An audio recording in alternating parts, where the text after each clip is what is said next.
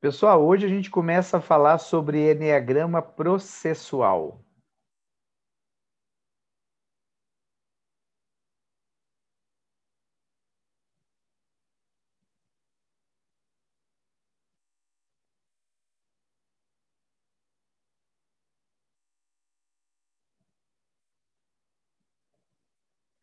O que, que é o enneagrama processual?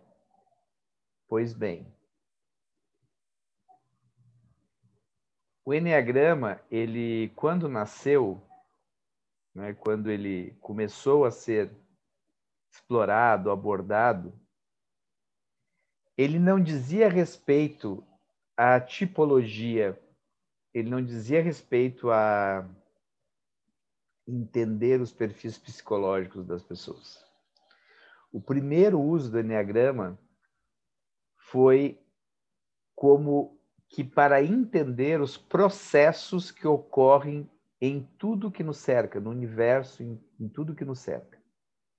Ou seja, para entender as leis do cosmos. A gente começou a falar desses assuntos aqui hoje, né, nessa nossa introdução que foi gigantesca, justamente falar que nós precisamos cada vez mais, agora que a gente está aprofundando, né? A gente está quase numa transição desse nível 2 para o nível 3, se torna necessário começar a introduzir esses assuntos de espiritualidade, porque senão a gente sabe que muitos aqui vão estancar e não vão avançar. Né? É uma necessidade é, que alguns poderão ficar um pouco mais reticentes no início, céticos, né? A gente pede só que tenha abertura, por isso que a gente falou tanto nessa introdução também, para que vocês se permitam a abertura né, de começar a explorar essa, essas possibilidades todas aqui. Então, o Enneagrama processual, ele nos fala, primeiramente, de como o Enneagrama é um símbolo, que ele é um símbolo mágico, tá?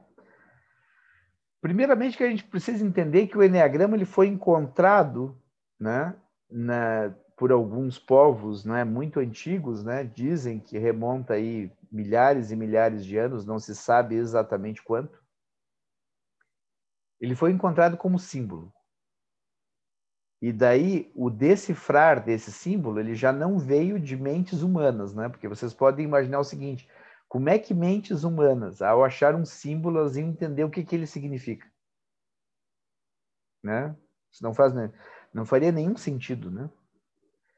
Então, dentro do sufismo, onde o Enneagrama é utilizado né, até hoje como uma escola de sabedoria, eles dizem o seguinte: eles não fazem nenhuma propaganda do sufismo, que é o que é o sufismo? O sufismo é a corrente esotérica do islamismo. As pessoas acham que islamismo e sufismo é a mesma coisa? Não. Né? Se você pensar assim, ah, mas não é no Islã que tem os terroristas lá e não sei o quê, né? não, é, não, é, não tem aquele, a guerra santa lá vinculada ao Islã. Bom, toda e qualquer é, é, religião ela tem muito dogmatismo, muita coisa fora do, né? Muita coisa que realmente não não agrega nada. Mas existe uma corrente do islamismo que é o sufismo.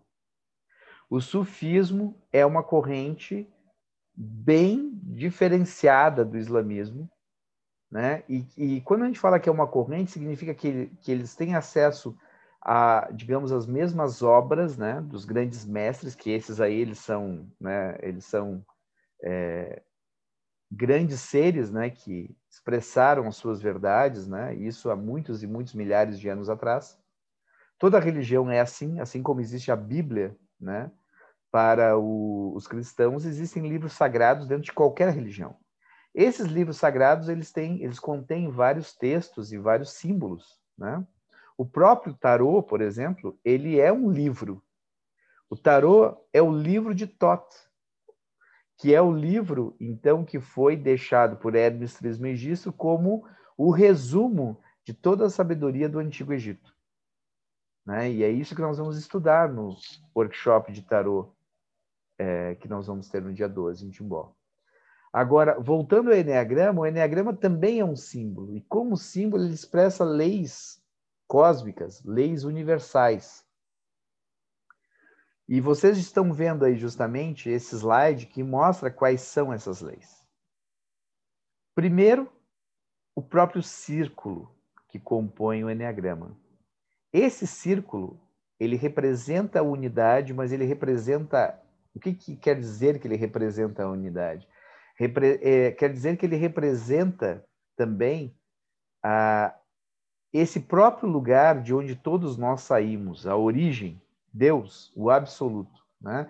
Dentro das escolas de sabedoria, Deus é chamado de absoluto. Por quê? Porque Deus não é reduzido a uma, a uma visão antropomórfica, né?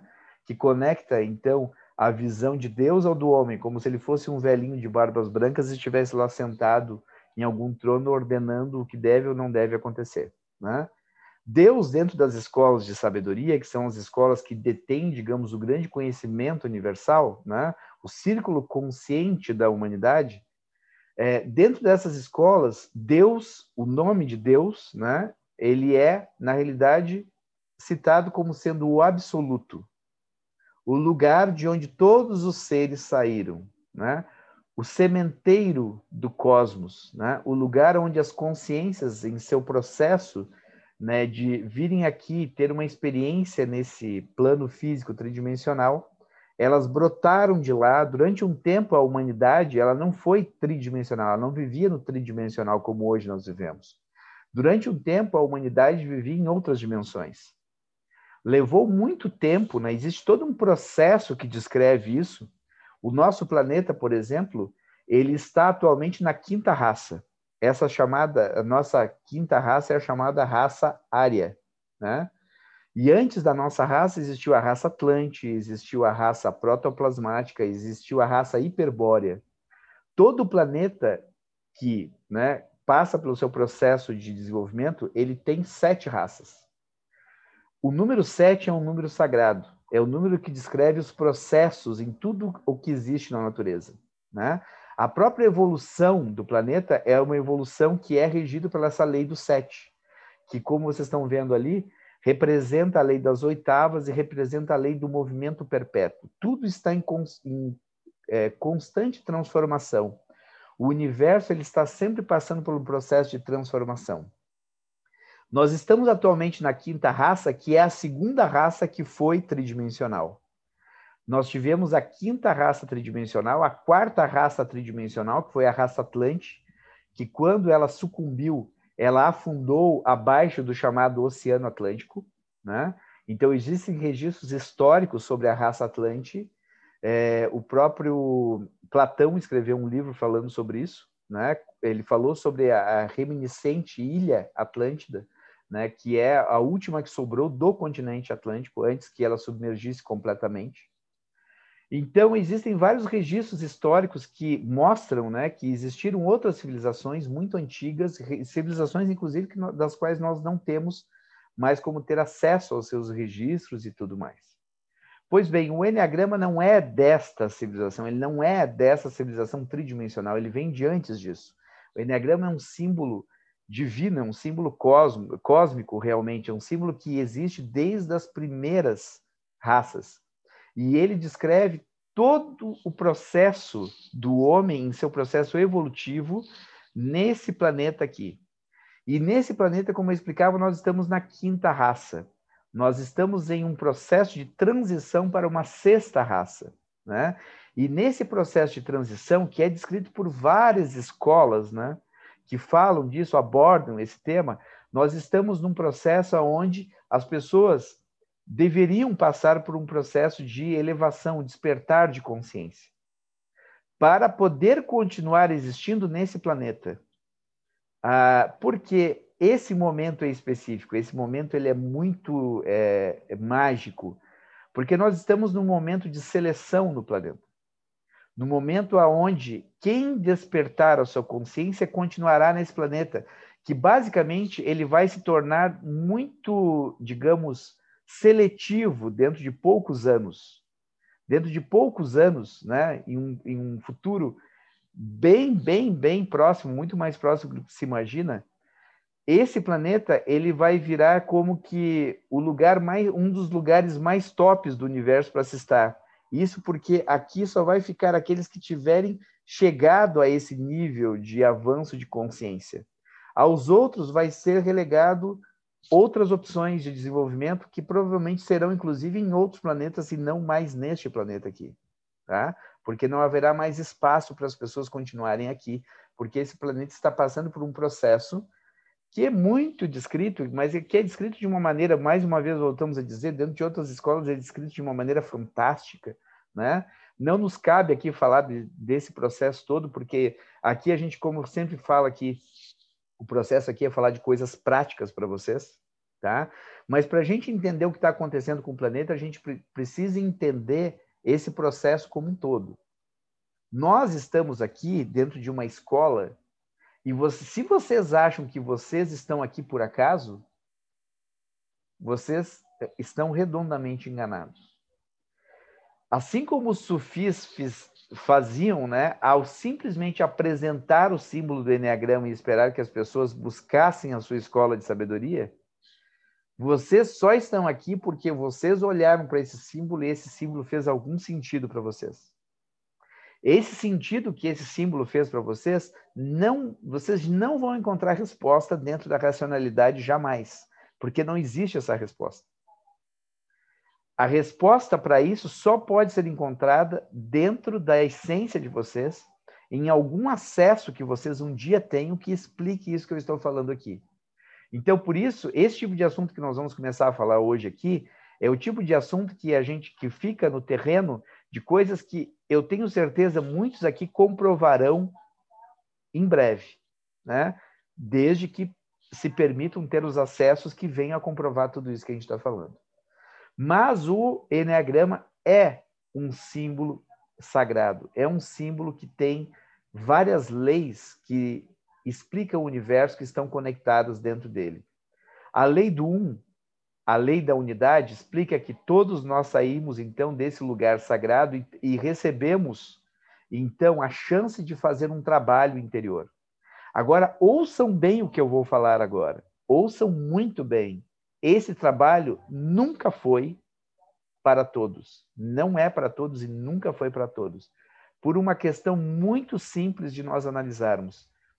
Não é como algumas pessoas às vezes fazem perguntas né, no terreno da espiritualidade, surge muitas vezes perguntas assim, mas se Deus é tão bom, por que, que ele deixa as pessoas sofrerem?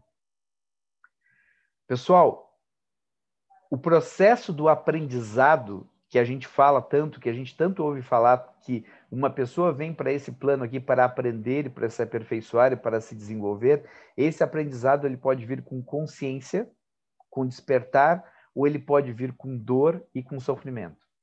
Nós escolhemos como é que vai ser. Ou é com despertar, ou é com dor e sofrimento. Não tem outra maneira da gente aprender. Então, toda vez que alguém sofre, está existindo um aprendizado. Alguns terão que sofrer durante talvez centenas de vidas para aprender coisas.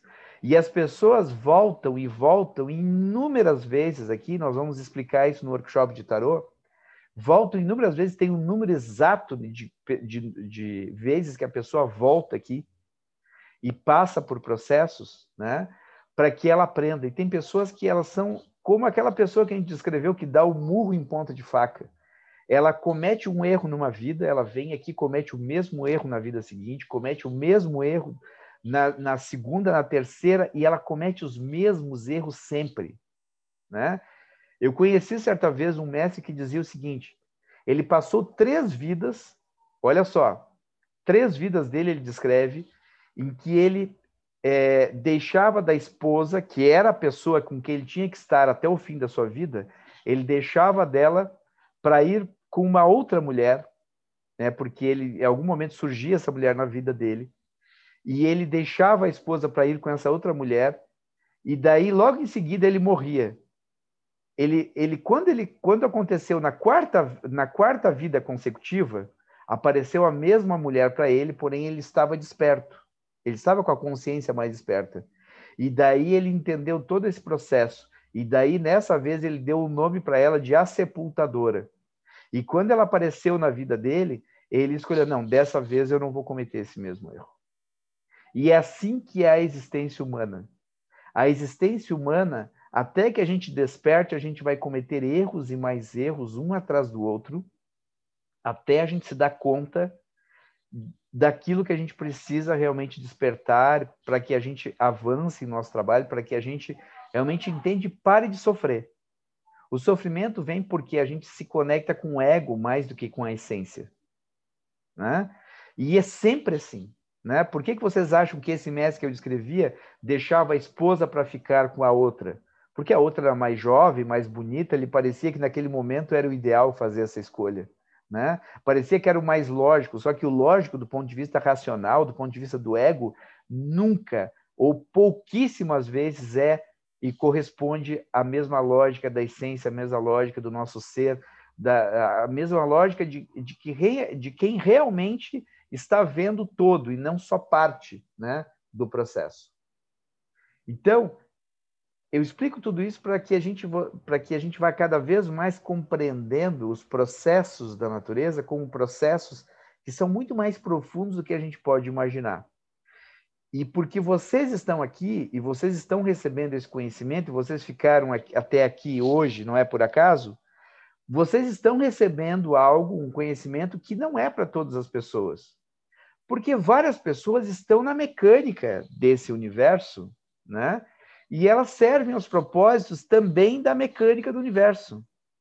Muitas pessoas têm que sofrer, por exemplo, e têm que fazer o papel do oito, que é o que briga, que é o que, por exemplo, que vai lutar contra o outro, que vai lutar pela injustiça, que vai brigar e que vai perder sua vida porque ele luta pelas coisas. O universo precisa de pessoas assim.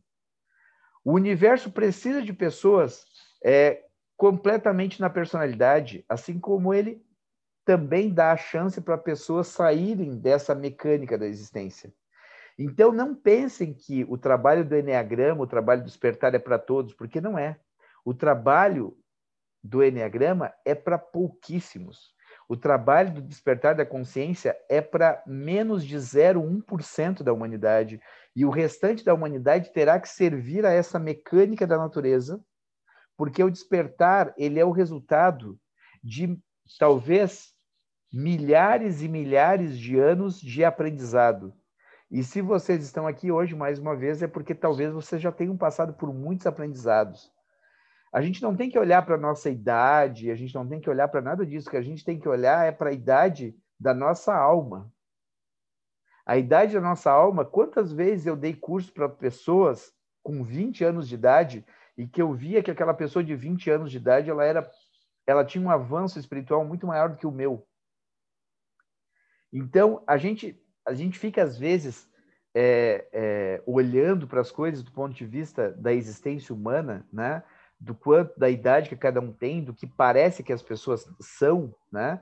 Apenas é, fisicamente olhando para elas, sem entender muitas vezes esse processo cósmico aqui que a gente está vivendo. A nossa existência, esses 80, 90, 70, 80, 90 anos que a gente vive aqui, enquanto tem um corpo físico apto, ele é uma fração da nossa existência real, daquilo que nós verdadeiramente somos, né? E, e, nós viemos aqui muitas e muitas vezes para passar por processos. E se a gente repete muitos, muitas dores e muitos sofrimentos, é justamente porque nós ainda não aprendemos. Ainda não aprendemos muitas coisas. Mas quem está aqui dentro de uma escola como essa, porque aqui nós já, agora já tratamos como sendo uma escola, não é mais um curso, deixou de ser já faz muito tempo.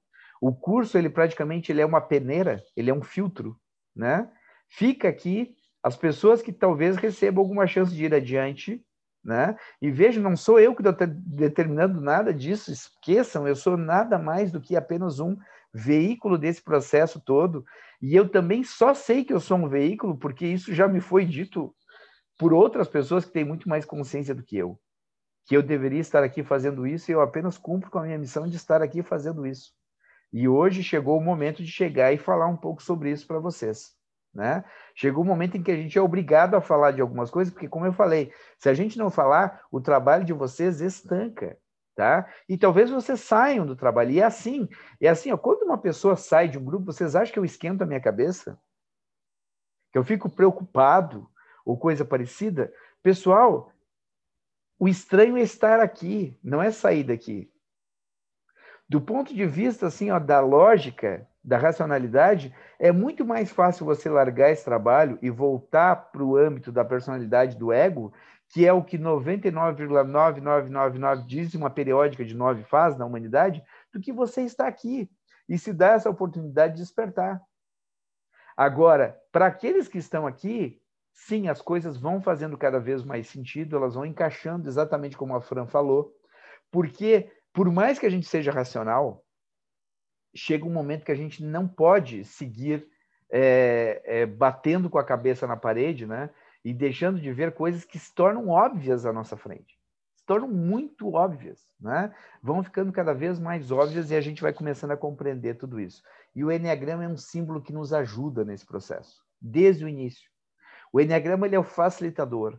O Enneagrama é um símbolo mágico que, uma vez que ele surge na nossa existência e nós, de, de uma certa forma, nos conectamos a ele, coisas mágicas começam a acontecer na nossa vida. A gente só, permite, só precisa permitir que isso continue acontecendo.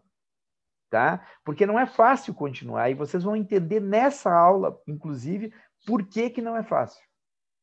Então vamos lá. O Enneagrama é geometria sagrada. O Enneagrama ele tem uma relação direta com a chamada Merkabah. E vocês vão entender o que, que é a Merkabah. Então, se vocês verem o Enneagrama, dentro dele possui, né, é, existe um triângulo, né? Só que a gente está acostumado a olhar para o Enneagrama como, um como sendo um símbolo bidimensional.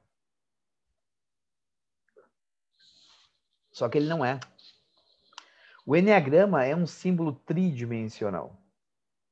O Enneagrama, ele representa aquilo que é a nossa estrutura espiritual nos mundos internos ou em, em dimensões superiores.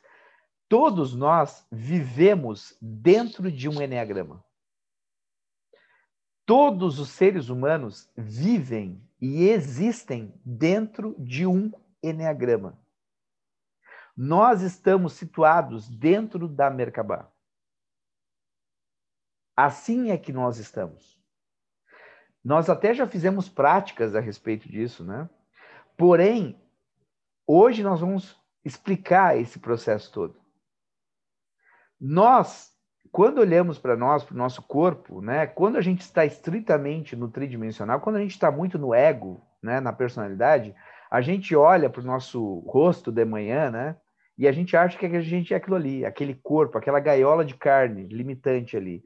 Só que isso é o lá, é, é a nossa parte menos expressiva. Não é, não é que ela não seja importante, ela é super importante. Mas ela é a menos expressiva das nossas partes, né? Dentro, por exemplo, da Cabala, ela é Malkut, ela é o décimo Sefirote, ela é o Sefirote mais é, é, mais grosseiro de todos. Todos os outros são elevados, todos os outros são mágicos, todos os outros têm muitos estudos a serem feitos. Malkut, que é o décimo Sefirote, que é o nosso corpo físico, ele é muito importante, ele é muito válido. Por isso que a gente está investindo até mesmo em fazer um workshop de consciência corporal também, porque se a pessoa não começar a olhar para o corpo também, ela também não desperta, ela também não sai desse estado aqui é, é, de, de, ignorância e de é, é, estar na personalidade. A gente precisa da conexão com o corpo, porque o corpo nos foi dado como uma bênção, como uma graça, para começar. Né? Dentro dos preceitos da yoga, por exemplo, se diz o seguinte: a uma pessoa que é dada um corpo físico e ela não valoriza esse corpo físico, ela está literalmente cometendo talvez um dos maiores dos pecados que existem. Você ter um corpo e você não dar atenção a esse corpo. Você não entender o que, que esse corpo está lhe pedindo, o que, que ele está lhe falando, como ele está se comunicando com você. É parte da nossa vivência espiritual ter um corpo. Nos foi dado um corpo para que nós pudéssemos fazer um trabalho interior e, a partir desse corpo, pudéssemos ter a base para que isso acontecesse. Se engana uma pessoa, por exemplo, que acredita que ela pode abandonar o corpo e fazer trabalho em outras dimensões. Isso não existe, isso é fantasia. Quem fala sobre isso está falando de fantasias, tá? É, por exemplo, existem muitas pessoas que falam, quando a gente começa a falar de espiritualidade, tem muitas pessoas que falam de conexões com extraterrestres.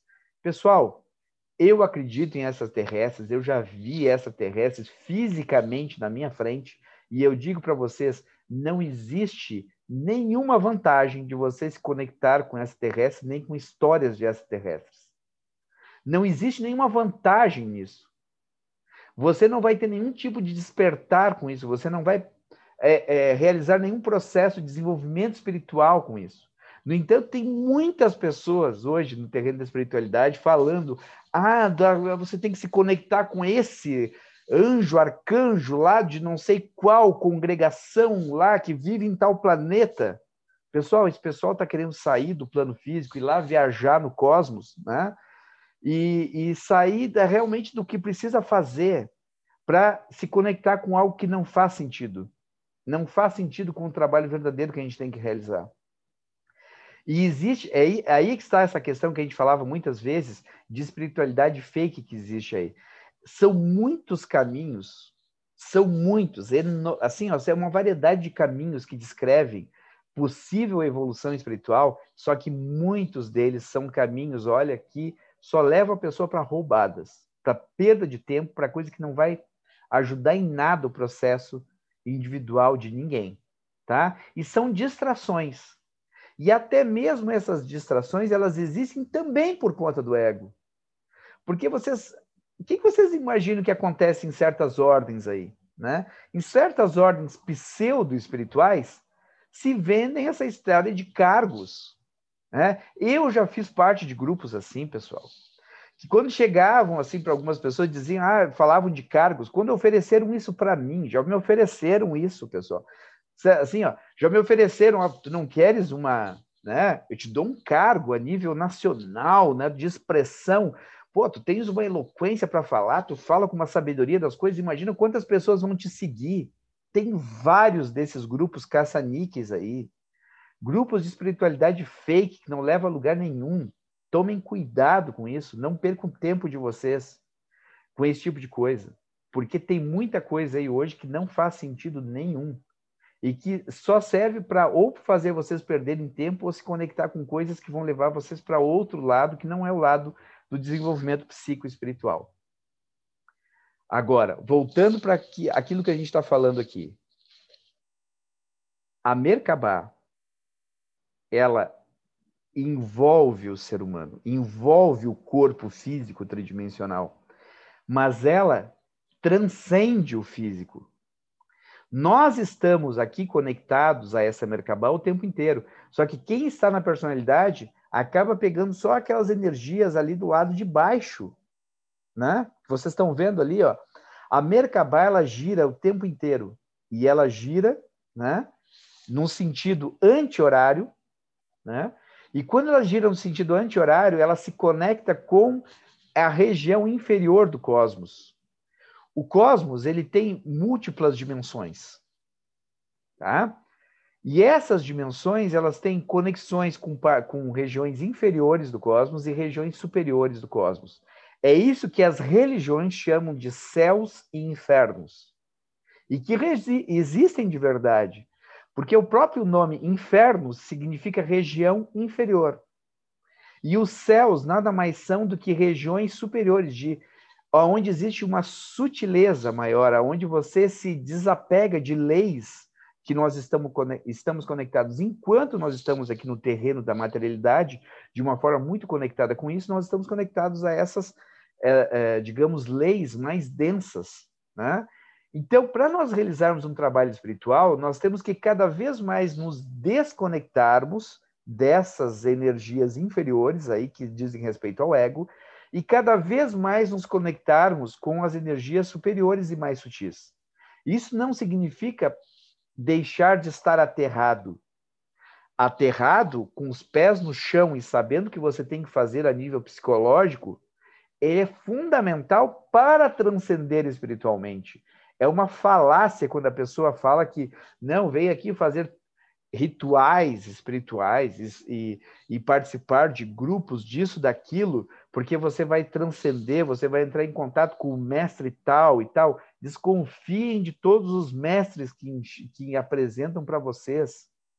Porque os mestres, eles não ficam perdendo tempo. Os verdadeiros mestres, eles ensinam só pessoas que estão muito elevadas. Existe existe uma frase que é clássica dentro da espiritualidade que diz assim, ó, quando o discípulo está preparado, o mestre aparece. O mestre não aparece para pessoas que estão aqui no mais puro ego, é, fazendo coisas aqui, ó, assim, ó, totalmente imersos na personalidade. Vocês acham que, o, que por acaso, que existem mestres que surgem para essas pessoas? E surgem muitos são enganadores que querem utilizando o, o, desejo de status que essas pessoas têm, né, de crescer, também utilizam o próprio ego da pessoa, a personalidade, para apresentar aquele plano ali de desenvolvimento espiritual. E muitas pessoas dentro de várias escolas, elas se envolvem, né, a sua personalidade se envolve nesse plano de desenvolvimento espiritual é, fake, né? E existem vários por aí, que a gente não vai citar, mas que existem assim em abundância por todos os lados. Vamos falar das origens da Merkabah. É, originalmente, a Merkabah ela vem do misticismo judaico antigo, né? A sua, seu estudo, né?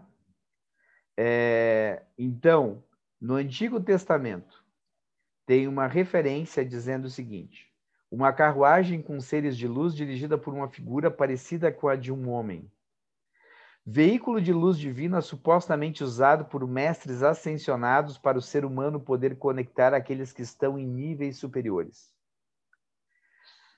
Mer significa luz, Ka significa espírito e Ba significa corpo, algo como o corpo espiritual transportado pela luz. É o que possibilita o transporte de uma dimensão para outra. Tá? Então, a Merkabah, ela nos possibilita o transporte desse estado humano, tridimensional, egóico da personalidade para o estado da essência. Ou vocês acharam que essa história, por exemplo, de chegar à essência, era uma coisa possível para nós aqui, meramente no estado humano, de quem está fazendo um trabalho com esse corpo físico aqui que nós temos e apenas fica estudando sobre isso do ponto de vista do Enneagrama, como ele é ensinado? É claro que não. Se a pessoa não fizer trabalhos mais profundos que a conecte com a espiritualidade, ela jamais vai chegar ao estado de essência. Ela pode se desenvolver, ela pode chegar num estado, digamos, de personalidade, num nível de consciência superior, mas ao estado de essência, ela jamais vai chegar. Existem limitações claras para a personalidade. A personalidade ela não evolui. A personalidade ela, ela, ela tem um limite muito grande. Você pode ser uma ótima pessoa do ponto de vista humano e não ter nenhum despertar que realmente a conecte com a essência. Né? Então, ser uma boa personalidade não é estar perto da essência. Né? E a gente muitas vezes confunde isso. Né? Então, assim, ó, se você ficar preocupado em ser uma boa pessoa, você talvez nunca evolua de verdade, você talvez nunca desperte de verdade. Não é essa a questão que faz o despertar das pessoas. É interessante que esse lugar que nós vamos nos reunir, pessoal, o Instituto na Luz do Ser, ele tem uma característica especial, tá? Ele é um lugar especial. E olhem que esse é o símbolo original do Instituto na Luz do Ser. Esse é o mesmo símbolo que eu já mostrei para vocês aqui. Então, eu conheço a idealizadora do Instituto na Luz do Ser, né? A pessoa que que eu estou lá desde o início, né? Certa vez ela me contou o seguinte, que ela desde muito cedo ela teve conexões em seus sonhos com é, com seres realmente de, né, de espiritualidade elevada, pode-se dizer, né?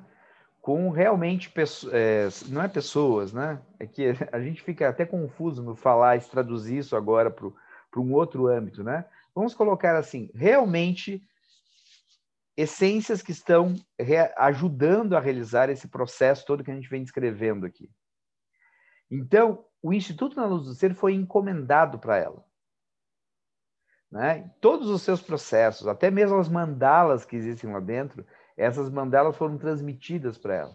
Por exemplo, ela fazia mandalas durante muito tempo. Lá, vocês, quando você, algumas pessoas já foram lá e sabem que lá tem várias mandalas. Existe uma escola de mandalas lá, inclusive. Né? Existem pessoas que ensinam a fazer mandalas. E essas mandalas, elas existem, vocês vão ver na aula do Urânio, ele vai falar sobre transmissões que existem dos planos espirituais para o plano físico. Essas mandalas que são feitas lá, elas são esse tipo de transmissão. Elas têm um objetivo específico, elas são, elas são feitas com um objetivo específico de, de, de trazer alguma coisa, né, ou facilitar algum processo espiritual através do nível físico.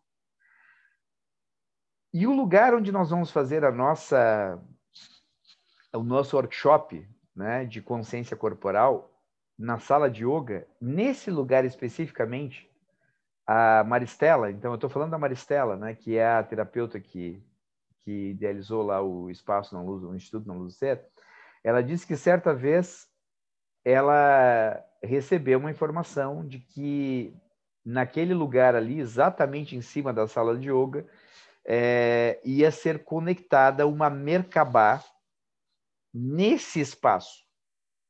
Esse espaço, ele é uma espécie de portal, tá? Existem alguns lugares assim em todo o cosmos, em todo o planeta. Timbó é uma cidade especial e esse lugar especificamente, o Instituto na Luz do Ser, é um lugar especial que tem, digamos assim, um portal que facilita qualquer tipo de trabalho. Significa o seguinte: se você for lá, você vai despertar essa consciência? Não, pessoal, não é isso que eu estou dizendo. Eu não estou dizendo coisas fantásticas assim, do tipo você vai despertar. Não, ele é um facilitador. É como assim, ó, ele te ajuda, ele te facilita, ele te catapulta para um processo acontecer mais facilmente. Se o processo ia ser muito difícil de ser realizado em outro lugar, se você fizer lá, ele vai se tornar um pouco mais fácil. Vai continuar sendo difícil, mas lá existe uma facilitação para que isso aconteça. Tá? Então, até por isso, nós realizamos muitas vezes alguns trabalhos mais profundos lá, nesse lugar. Existe uma razão de ser. Este lugar tem uma energia especial. Inclusive, assim, ó, eu já dormi lá algumas vezes, né? Fazer, às vezes até quando passava por processos de, de, sim, de fazer workshops de uma noite para outra, e a noite que você passa lá é uma noite completamente diferente de qualquer lugar que você vá dormir, em né? qualquer lugar que você for dormir, tá? Existe processos que ocorrem lá a nível interno, realmente que são diferenciados, tá? É, continuando a falar da Merkabah a nível de conexão com o ser humano, tá? O ser humano ele está dentro da Merkabah, ou seja, ele está dentro do triângulo do Enneagrama, tá? Então, mais uma vez, o, o que, que é o Merkabah na geometria sagrada? Em geometria, a pirâmide de três lados é conhecida como tetraedro. Quando dois tetraedros se fundem, eles formam o tetraedro estrela, ou o duplo tetraedro, que é o Merkabah. Quando visto de forma bidimensional, ele é um hexagrama exatamente como a estrela de Davi ou o selo de Salomão. Então, do ponto de vista tridimensional, a estrela de Davi ou o selo de Salomão é a Merkabah. O que, que vocês acham que é o selo de Salomão? Olhem para essa figura aí à direita de vocês que representa o selo de Salomão e a estrela de Davi, porque os dois são a mesma coisa. Olhem e alguém tente me dizer o que, que acha que esse símbolo representa.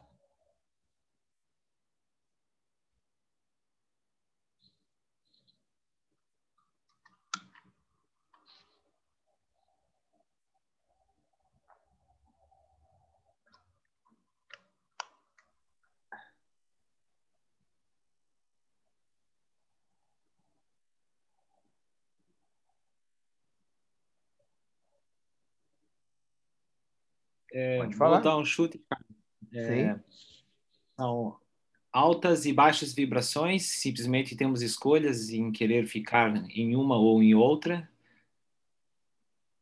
É, sutilidade inferior, que é o que aponta para baixo, outra para cima, é onde que vem a ter, com certeza, muito mais informação que a gente não conhece. Ao menos estamos aqui para isso, né? Para conhecer.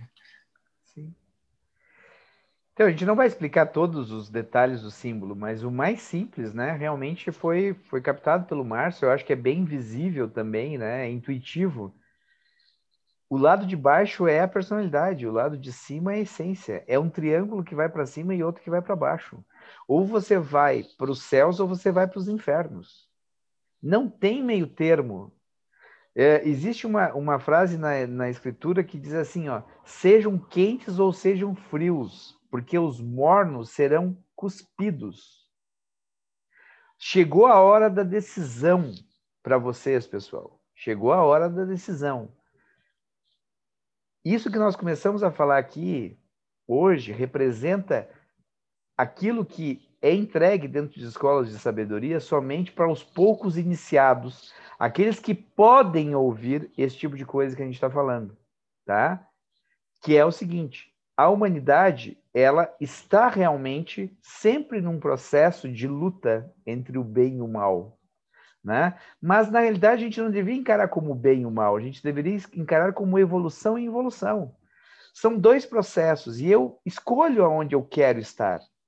Se eu quiser continuar no processo involutivo, eu continuo, deixo, me deixo embarcar no ego, na personalidade, e sinceramente, pessoal, não percam tempo. Sabe por quê? Porque não tem graça ser morno. Sabe uma coisa que, que é a coisa mais inútil que existe?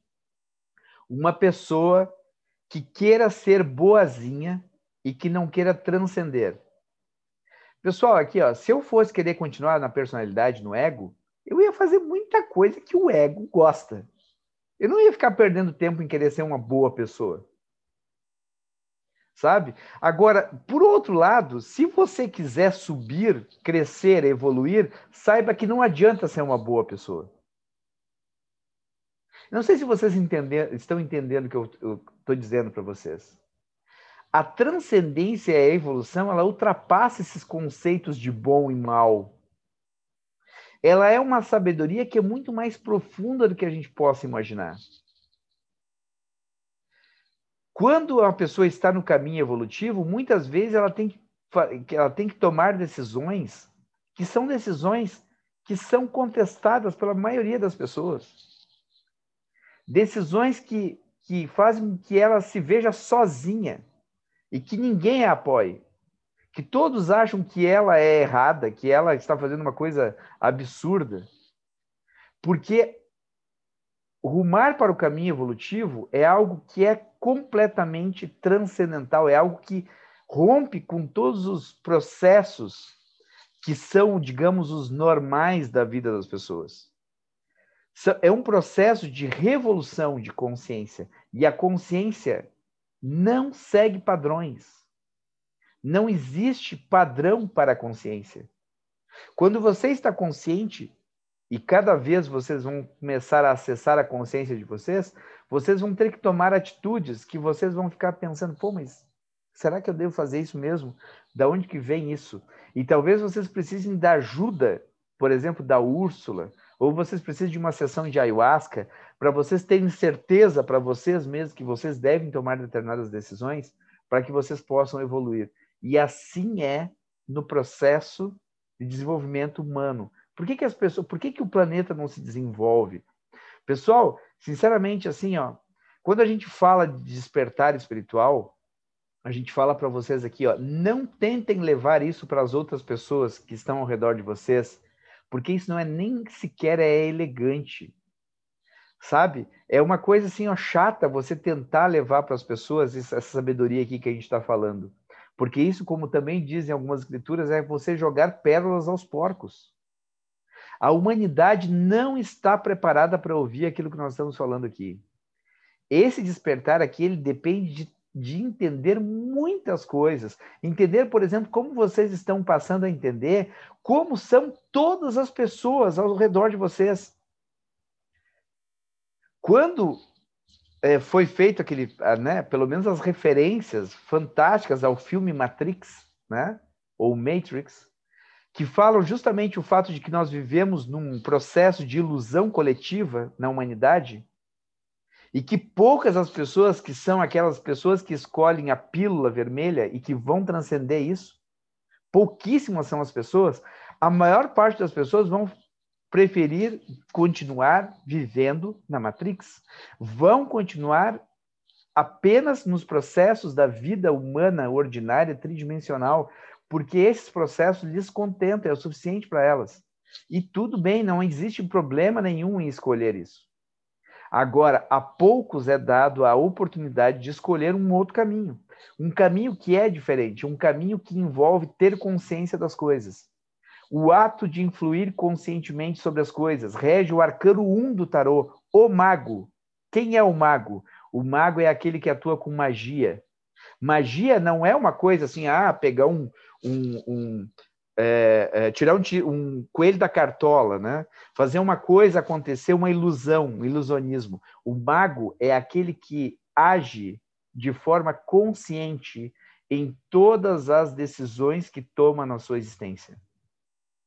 O mago, ele é o senhor da natureza. Ele não se deixa guiar pelas opiniões dos outros. Ele não se deixa guiar pelo, pelo que parece que está que, que, que todo todo o resto está conspirando para fazer. Ele não faz o que os outros estão dizendo para fazer. Ele segue a sua consciência. Então isso é ser um mago. Ser um mago é ser um artífice da própria vida é operar com magia. E para operar com magia, que é o ato de influir conscientemente sobre as coisas, nós precisamos ter, como no arcano número um do tarô, nós precisamos ter as nossas ferramentas. E a ferramenta número um é o, é o Enneagrama. O tarô também é uma delas, mas o Enneagrama é a número um de todas.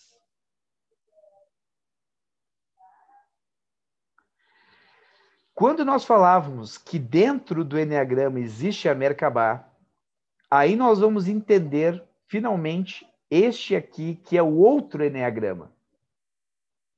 Esse aqui é o Enneagrama que nós não utilizamos normalmente, tá? Não é para se utilizar. Mas existe esse outro Enneagrama. Sabe por quê? Porque vocês vão notar que é, existem alguns perfis do Enneagrama que não se conectam com os centros de inteligência, com os três centros de inteligência, né? Só os do triângulo se conectam, né? Pelas flechas exatamente com os três centros de inteligência. Pois bem, esse triângulo aqui, esse outro enneagrama, ele representa os três triângulos harmônicos, tá? Agora deixa eu explicar para vocês por que que isso é assim. Voltar aqui. Porque imaginem o triângulo interno como sendo a Merkabah. Tá? Ele é tridimensional. E ele não gira assim, ó, retinho. Ele não está girando assim, sempre retinho. Imagine um círculo e ele está girando só na horizontal. Não, ele gira para todos os lados. E como ele gira para todos os lados, o que é 369 se transforma em 147, se transforma em 852. Então o triângulo está em constante movimento. E isso seria então o triângulo harmônico, os triângulos harmônicos do Enneagrama. É assim que nós incorporamos as energias né, dos três centros de inteligência através do acesso a esse enneagrama harmônico. E isso é importante para que a gente faça trabalhos mais profundos como os que a gente vai realizar no Enneagram 3 para que vocês entendam esses processos aqui.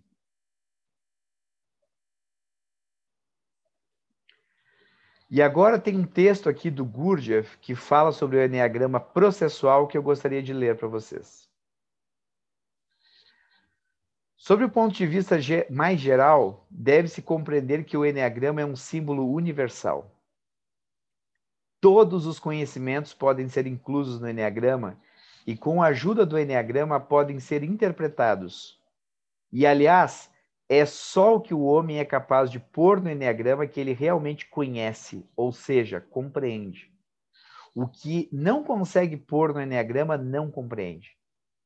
O homem que sabe usá-lo não tem mais necessidade alguma de livros e bibliotecas.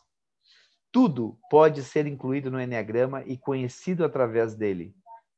Um homem sozinho no deserto pode traçar o Enneagrama na areia e ler nele as leis eternas do universo e a cada vez pode aprender alguma coisa nova, algo que antes não sabia. O Enneagrama é o hieróglifo fundamental de uma linguagem universal que tem tantos significados diferentes quanto são os níveis de homens. É um diagrama esquemático do movimento perpétuo, isto é, uma máquina que gira para sempre. Mas é claro que é necessário saber interpretar esse diagrama. A compreensão desse símbolo e a capacidade de usá-lo dão grande poder ao homem. Ele é movimento perpétuo e é também a pedra filosofal dos alquimistas. Tudo isso que Gurdjieff fala nesse texto aqui será explicado de forma profunda no workshop de tarô neste sábado, dia 12 porque estamos falando de processos iniciáticos profundos, tá? Para entender realmente como se dá esse processo, é preciso estudar os 22 arcanos do tarô. Hoje nós vamos falar sobre o triângulo e sobre a Merkabah. A lei do 3. Quando a gente aborda o triângulo do Enneagrama, nós estamos falando da lei do 3. A lei do 3 é uma lei universal. Existem três forças por detrás de tudo que existe, de todos os fenômenos da natureza. São três forças independentes, igualmente fortes, muito diferentes e que produzem equilíbrio. Isso que a gente está falando se refere a uma estrutura e não um processo. Quando a gente estudar o processo, nós vamos estudar a lei do 7, e nós vamos estudar ainda hoje a lei do 7, tá? Nós começamos estudando a lei do 3. Refere-se a início, meio e fim. Força ativa, força passiva e força neutralizadora, como explicava Gurdjieff mas não é a única forma de falar. Bennett, né, um outro escritor, chamava de força afirmativa, força re receptiva e força reconciliadora. Podemos ver até na bandeira da França os ideais igualdade, liberdade e fraternidade. Tese, antítese e síntese. Agora, como dizia Gurdjieff, a humanidade ela é cega para a terceira força. Vocês já vão entender o que, que é isso. Três olhos para ver o processo de transformação. Tudo na nossa vida passa por processos de transformação. Só que só quem estiver com os olhos abertos e despertos consegue ver esse processo enquanto ele está ocorrendo. E eles representam um processo ou uma verdadeira ponte entre a vida interior, né, espiritual, que a gente está falando, e exterior do Enneagrama. Dois princípios básicos se tornam contraditórios, até que recebem uma terceira força externa. E nós necessitamos abraçar o paradoxo e abrir a válvula para a terceira força vir desde cima. Quando isso acontece, é através de um esforço consciente, né? Então, quando eu me conecto com a essência, com os valores espirituais e com tudo isso que me conecta a algo superior e que não é do ego nem da personalidade, eu estou abrindo a válvula para a terceira força. E se isso não acontece, uma força virá de baixo já que o fenômeno precisa se completar e o mundo deve se mover. Então, essa é a resposta pela qual eu não esquento a cabeça quando alguém sai do grupo. Quando alguém sai do grupo, o ego da pessoa foi mais forte do que a essência dela. E está tudo bem, é normal que isso aconteça. A personalidade ela é muito forte. Ela normalmente vence a batalha. Pelo menos é o que a gente vê em quase toda a humanidade. A personalidade está sempre à frente. A personalidade ela opera de uma forma que ilude a pessoa. A ilusão ela é muito, mas muito forte. É uma ilusão que cega a pessoa e impede ela de ver as realidades que existem nesse mundo e, e que só podem ser acessadas quando ela começa a deixar cair os véus. E são milhares e milhões de véus que encobrem a nossa visão da realidade. E até que a gente comece a deixar cair esses véus, a gente é completamente ignorante em relação a tudo isso. E é verdadeiramente uma arrogância nossa achar que a gente sabe alguma coisa, porque ninguém de nós sabe absolutamente nada. Nós somos apenas veículos quando alguma coisa superior começa a se expressar em nós e nos ajuda e começa a nos dar um impulso para que alguma coisa possa acontecer e nos conectar um pouco mais com essa espiritualidade também. E isso acontece quando a gente se conecta com esse lado positivo, com essa face positiva da Merkabah, que vem de cima como a energia que vem dos céus e de Deus, né? E que está sempre disponível para nós. Em nenhum momento deixou de estar presente, esteve sempre ao nosso alcance e vai sempre muito bem, obrigado. Está só esperando a nossa alma, pessoal, a nossa alma, ela só está esperando que a gente desperte. Só que ela não consegue se aproximar de nós enquanto ela cheira o cheiro ruim da personalidade. Porque se existe um órgão que a gente precisa desenvolver para a gente começar realmente a, a caminhar por esse caminho, e esse órgão né, é o nariz. A gente precisa começar a sentir o cheiro ruim da personalidade e sentir cada vez mais nojo dela, porque ela fede. É um fedor muito grande o fedor do ego. Agora, a nossa alma, ela, ela quando tenta se aproximar, ela sente esse fedor e ela logo se afasta, porque ela sabe que ela não está, nós não estamos preparados ainda para essa aproximação, né? Mas nós, em nosso esforço de querermos chegar, a gente consegue às vezes certos vislumbres disso certas conexões que às vezes são estáticas e que acontecem raramente na nossa vida, mas esses momentos raros são o suficiente para que a gente alimente esse nosso impulso e motivação de continuar nesse caminho. Porque se a gente segue só nos processos do ego, o mais fácil é que a gente acabe abandonando, porque o ego tem milhares, ele tem milhões de argumentos para nos tirar do caminho. Ele tem o argumento do do, do, do smartphone novo, da viagem magnífica, do carrão, das roupas, é, do, do status que eu vou ganhar na sociedade, de como as pessoas vão olhar para mim, né, do meu Instagram cheio de likes. Existem muitas coisas que realmente abastecem o ego em todas as suas múltiplas possibilidades de nos distrair do nosso verdadeiro trabalho interior. Vamos falar agora da lei do sete. A lei do sete, depois a gente vai voltar na lei do três, tá? Mas a gente vai explicar agora a lei do sete. A lei do sete é a outra lei universal que o Enneagrama discorre. Vejam bem, a gente falou da lei do três. Vejam que a lei do três ela conecta os pontos 9, 3 e 6, porque é o triângulo do Enneagrama. Só que o 13 e o 6 representam essas duas janelas que representam aquilo que a gente chama de processo de choque, né? Um ponto de choque aonde uma força externa vem e faz com que algo aconteça, um fenômeno continua para frente ou para trás, evolutiva ou involutivamente. os processos têm que continuar sempre. E quando a gente tira, então, o ponto 13 e o ponto 6, sobra um 7 no Enneagrama. E esse corresponde à lei do 7. O 9 continua, mas o 13 e o 6 é, saem nesse processo. E daí nós temos a lei do 7. E a lei do 7 ela representa a abertura a novos processos externos que influenciarão o processo interno. É o encontro entre dois processos. São pontos que informam o processo, conferindo-lhe significado.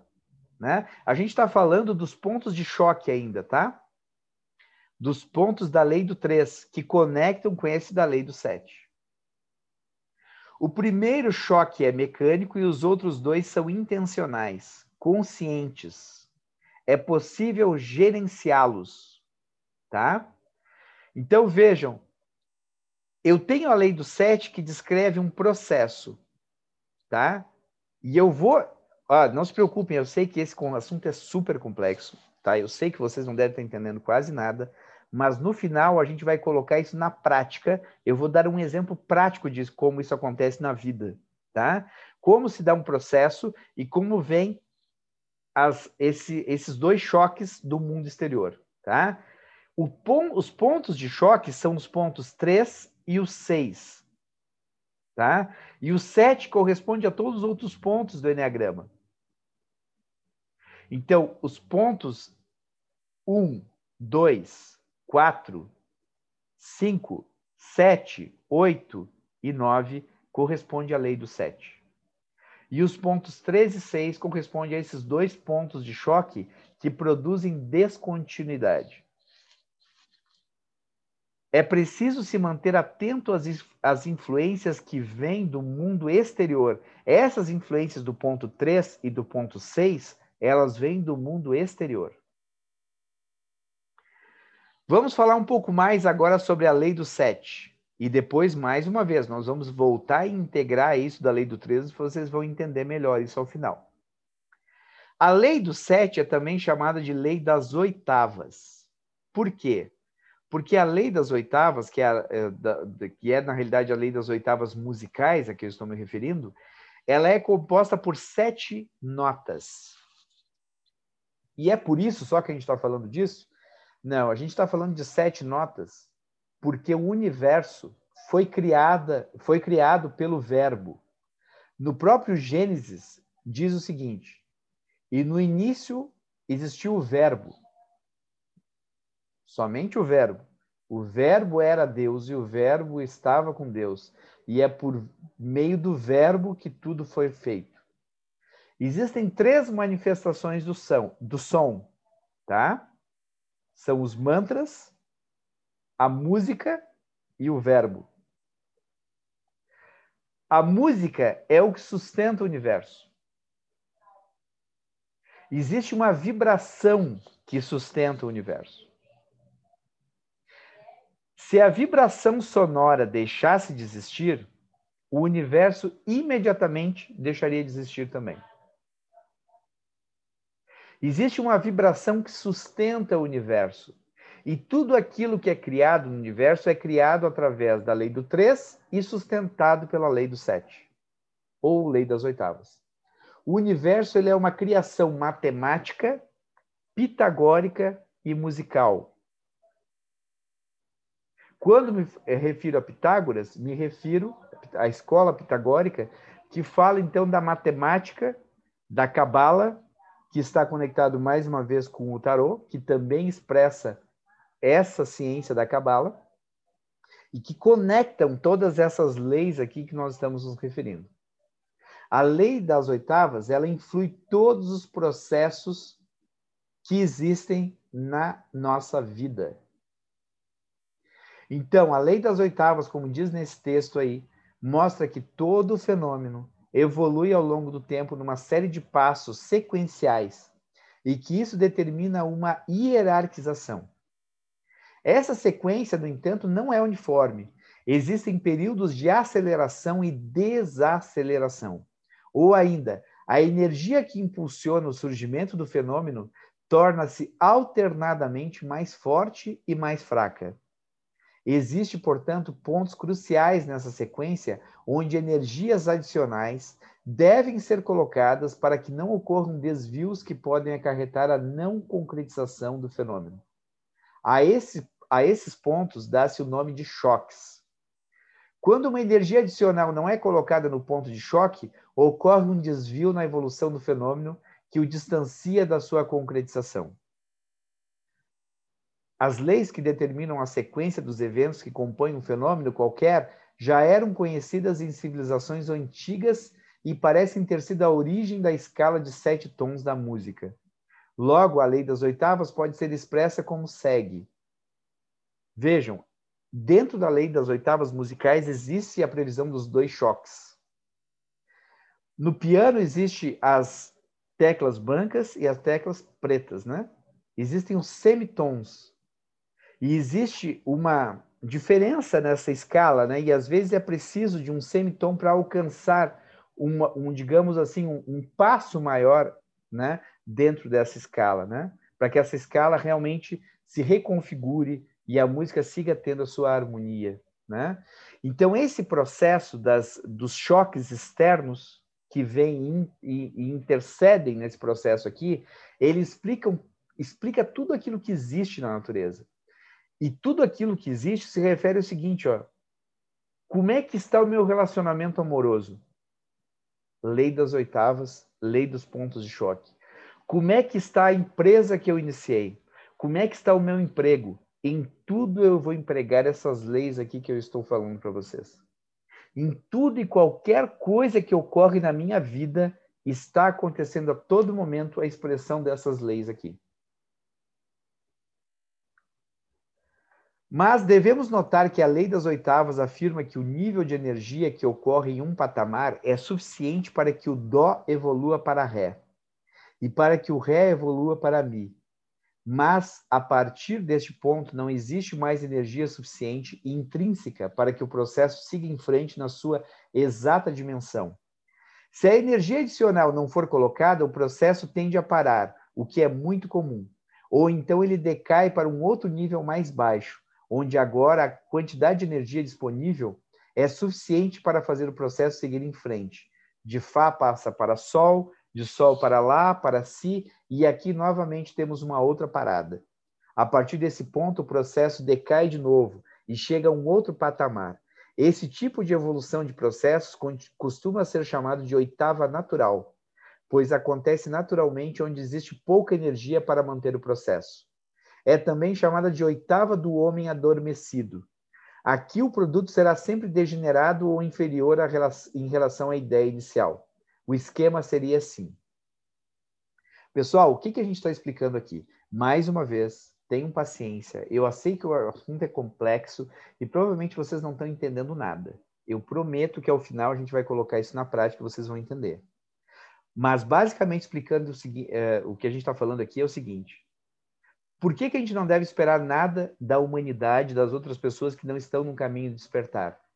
Porque as pessoas que estão adormecidas, tudo aquilo que elas fazem tende à degeneração. As pessoas que estão que não despertaram sua consciência, elas não conseguem levar um processo de forma ascendente. Todo o processo que uma pessoa que está no ego inicia sempre vai para uma degeneração. E não importa se a degeneração.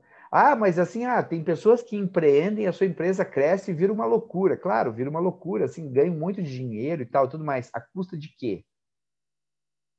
Muitas vezes, tudo aquilo que se ganha vem à custa de muitos processos aí que envolvem processos onde o ego teve que se sobrepor e pessoas tiveram que ser pisoteadas e coisas é, muito, muito feias tiveram que ser feitas para que aquilo ali fosse adiante.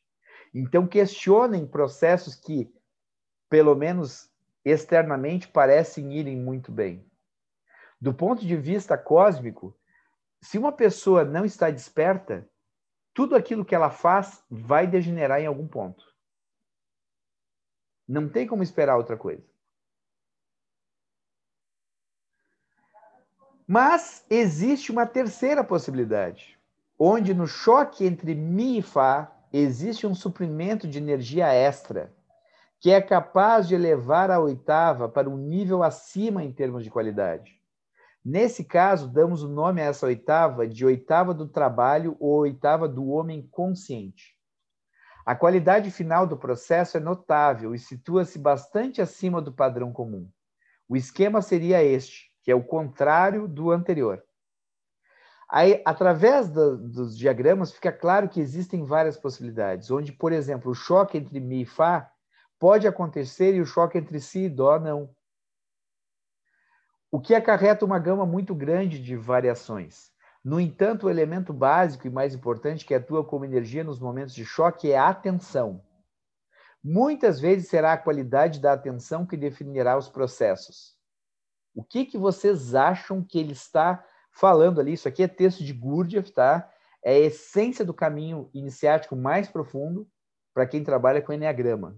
Isso aqui é Enneagrama puro, pessoal. É Enneagrama processual e é profundo porque é realmente para poucos, tá? O que, que vocês acham que é a atenção que ele está falando?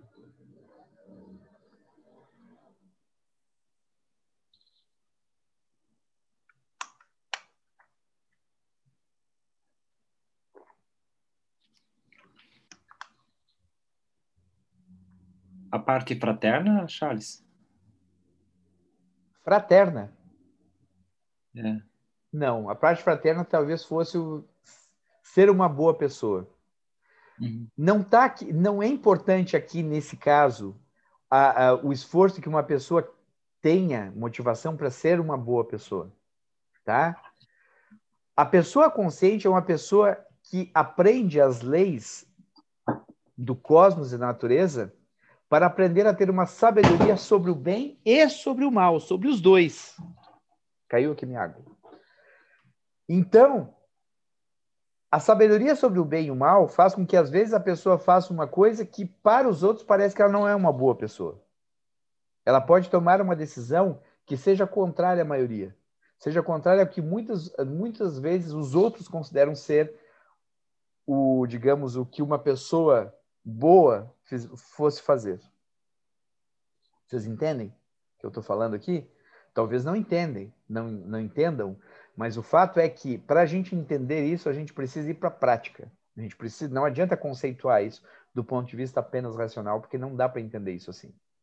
A atenção que ele está falando aqui se refere a, primeiro, primeiro ponto, estado de consciência de você estar vivendo o momento presente.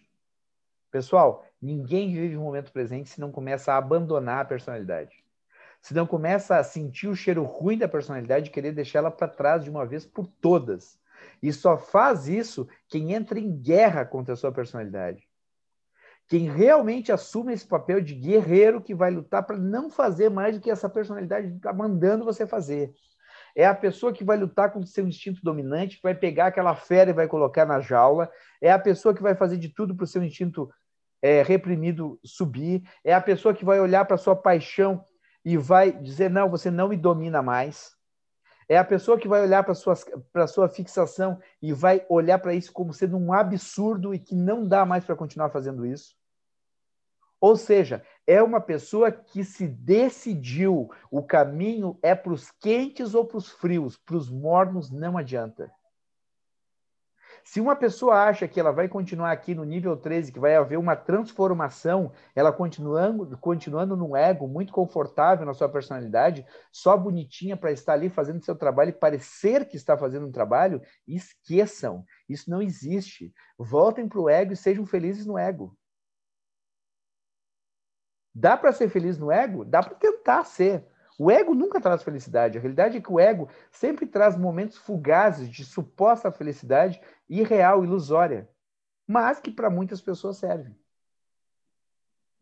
Para aqueles que não servem, existe um trabalho de consciência. E para estar nesse trabalho de consciência, é preciso estar desperto.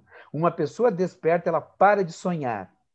Gurdjieff dizia claramente: a humanidade é uma humanidade de autômatos, de sonhadores. Saiam na rua e vocês vão ver um monte de gente que é, são verdadeiros sonâmbulos. Pessoas que vivem sonhando com coisas completamente efêmeras, coisas que nunca vão trazer a felicidade para elas. São pessoas que sonham com o carro, com a, pode ser com o filho, com a família, coisa, mas que é só isso que passa pela cabeça delas. Não entendo que o sonho é sonhar só com coisas materiais, porque tem pessoas que reduzam aí, reduzem a isso. Uma pessoa, por exemplo, que se casa e ela só sonha em ter a família e tudo mais, essa pessoa também está no ego. Porque a vida não é só isso. A vida é mais do que isso. Nós estamos aqui por uma transcendência também. Nós não somos só esse corpo de carne e osso.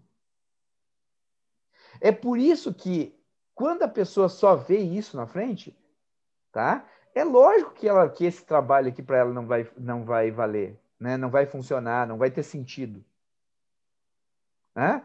Então, é lógico que é só quem desperta que vai adiante.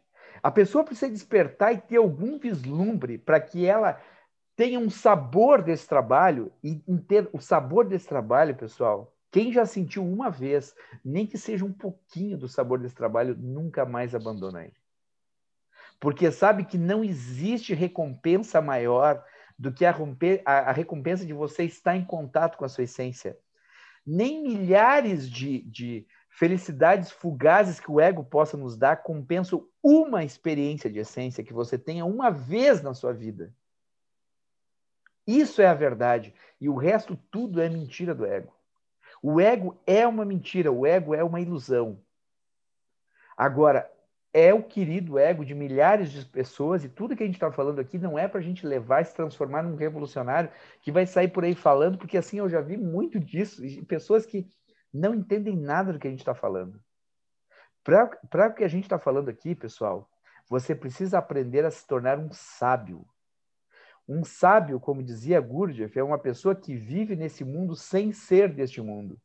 É uma pessoa que não fala ou não se acha superior, não, não se parece superior, pelo contrário, ela se parece até bem comum para as outras pessoas. Ela não tenta parecer diferente dos demais. Ela permanece andando nos mesmos lugares que as outras pessoas frequentam, ela não deixa de trabalhar. Eu não estou falando aqui para alguém deixar de trabalhar, deixar de ganhar dinheiro, nada disso, pessoal.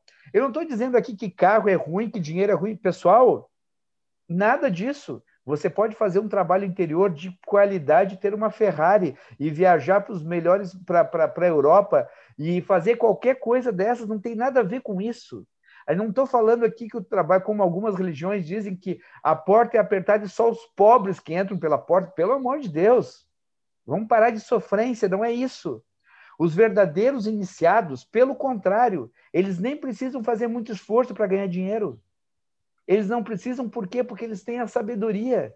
E a sabedoria, ela faz com que eles saibam colocar a, a, a energia certa no ponto certo. É disso que a gente está explicando aqui. Sabe quando explorar esse ponto de choque, sabe quando colocar essa energia e fazer que os processos aconteçam sabem fazer com que as coisas aconteçam na vida, sabem operar e para produzir magia. Magia, volto a dizer, é o ato de influir conscientemente sobre as coisas. Como é que vai influir conscientemente sobre as coisas uma pessoa adormecida? As coisas dão certo para as pessoas aí fora no mundo por puro acidente, por pura assim, ó, por puro sorte entre aspas, porque não tem lógica nenhuma nenhuma das coisas darem certo. Como a gente fala, existem leis que sustentam tudo isso.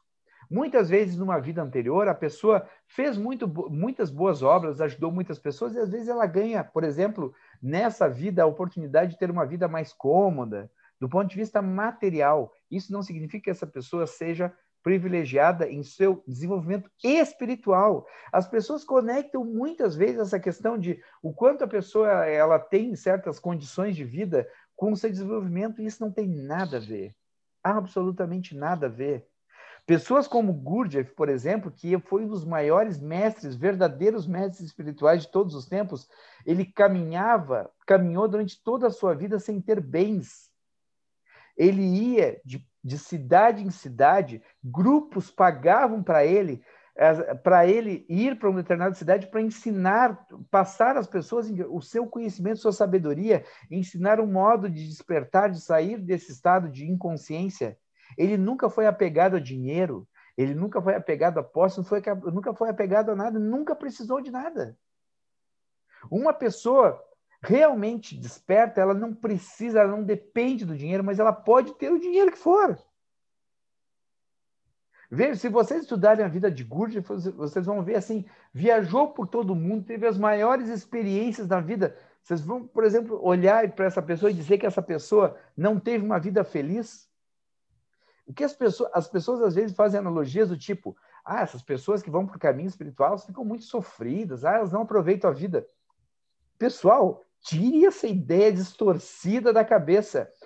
A pessoa que desperta, ela tem a vida mais fantástica que existe. Ela vai ter as maiores experiências, ela vai viajar por todo o planeta, provavelmente. Ela vai fazer as coisas mais fantásticas que existem. A pessoa que vai ter uma vida maravilhosa e fantástica é a pessoa que desperta. A pessoa que não desperta, ela fica num mundinho limitado. Muitas vezes não sai nunca da sua própria cidade. Muitas vezes não sai nunca do seu próprio emprego, nunca, muitas vezes não sai nem de uma relação que às vezes ela é prisioneira por medo, que mesmo ela sendo uma reação abusiva, ela quer ficar naquela relação porque ela tem medo de sair, de tal é o seu nível de medo, frustração, e que ela não é capaz, não despertou nem no mínimo grão de consciência para se dar conta do, das, das terríveis dores que estão sofrendo. Então, assim, as pessoas elas não sabem fazer relações entre as é, mais profundas sobre as coisas e não, não entendem isso que a gente está falando aqui. As pessoas supõem o que é um caminho espiritual, supõem o que é um caminho de evolução, e o caminho de evolução é uma coisa completamente diferente. Completamente diferente.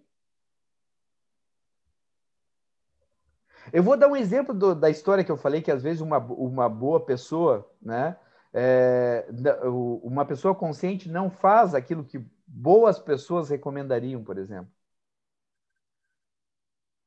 Nos livros de Gurdjieff, que inclusive eu indico, eu, indico, eu vou passar a indicar para vocês também, como indiquei já para as pessoas que estão no nível 3, alguns livros de Gurdjieff, conta as histórias, por exemplo, que às vezes Gurdjieff precisava levar um grupo dele né, para um determinado país, né, e algumas pessoas não tinham dinheiro, coisa parecida. Ele fazia coisas do tipo pegar um quadro né? pintar um quadro lá de uma maneira lá, né, diferente, dizer que era um quadro raro e tal, e não era nada disso, tá? E vender aquele quadro por um valor muito grande para poder pagar a viagem do grupo, ele mais todo o grupo no determinado lugar, para poder fazer algum trabalho que eles iriam fazer. Ou seja, utilizava o sistema para o seu processo de crescimento também. Se ele precisava disso, ele se utilizava disso. Se tem alguém que vai pagar por isso e vai dar valor, vai colocar numa parede dizer que esse foi o grande trabalho que eu comprei, e se aquilo ali serviu à evolução de diversas pessoas, que mal tem? Vocês estão entendendo? Na dinâmica do, da evolução, né, que a gente está falando aqui, não existem convenções, não existem padrões a serem seguidos, não existe certo e errado, não existe bom e mal. Existe você estar realmente entendendo qual é a dinâmica que vai te fazer evoluir. E muitas vezes essa dinâmica inclui fazer várias transformações na vida, passar por vários processos que realmente a gente muitas vezes não entende, enquanto a gente não está dentro do processo, vivendo ele, né? E, e entendendo realmente como se dá, despertando e vivendo esse processo. Então, muitas vezes a energia necessária está no próprio ambiente à nossa volta e para percebê-la é necessário desenvolver uma certa sensibilidade à realidade. Vocês acham que uma pessoa que não esteja desperta vai ter alguma sensibilidade à realidade? Tentando perceber as nuances e sutilezas. Às vezes é necessário uma energia de ordem física, às vezes emocional, ou intelectual. Uma pessoa, para despertar e para fazer as coisas acontecerem, ela precisa utilizar os três centros de inteligência. Ela não pode estar limitada a um só, nem a dois. Ela tem que usar os três. É necessário treinar essa capacidade de discriminação sutil para que a energia produzida no momento seja realmente útil. Voltamos à lei do três porque a lei do 3 encaixa na lei das oitavas, que não sei se vocês entenderam, tá? E depois a gente vai explicar tudo de forma prática no final. Então, a terceira força, ela pode ser superior. Quando é superior, a gente chama de força reconciliadora de alto nível, ou pode ser inferior. E quando é inferior, a gente chama de força reconciliadora de baixo nível. Ou seja, basicamente, falando direto, né, sem pingos nos is, ou com os pingos nos is, né? Uma força reconciliadora de alto nível é a conexão verdadeira com a nossa essência, com o amor verdadeiro que é incondicional. né? E que não e que muitas vezes destrói, ao invés de é, é, construir.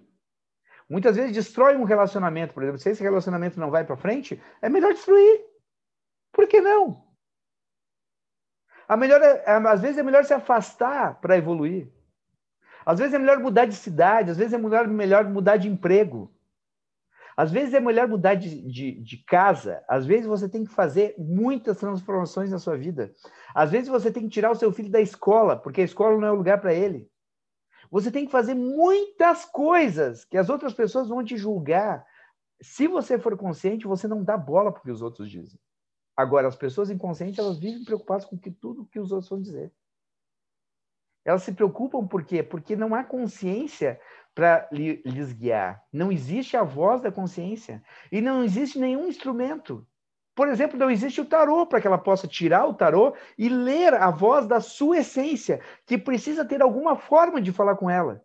Já que ela não é capaz de acessar, o tarô é uma forma de eu fazer aqui a minha oração, entrar em profundo estado de, de, de presença, estado de atenção, rogar a minha essência que através do, das cartas do tarô possa me mostrar qual a decisão que eu devo tomar na minha vida. Vocês acham que se você fizer isso, você não vai ter uma resposta de acordo com a sua essência? Se vocês acham que não, vocês não entenderam nada do Enneagrama ainda, me desculpem. Porque o Enneagrama também isso, é isso é a conexão verdadeira com aquilo que nós somos. A nossa essência ela não é tridimensional. E nós, em nossa racionalidade, nós não sabemos nada. Nós podemos achar que nós não sabemos, mas que nós sabemos, mas nós só sabemos uma pequena parte de tudo. E nós não podemos ficar na nossa arrogância achando que nós já sabemos.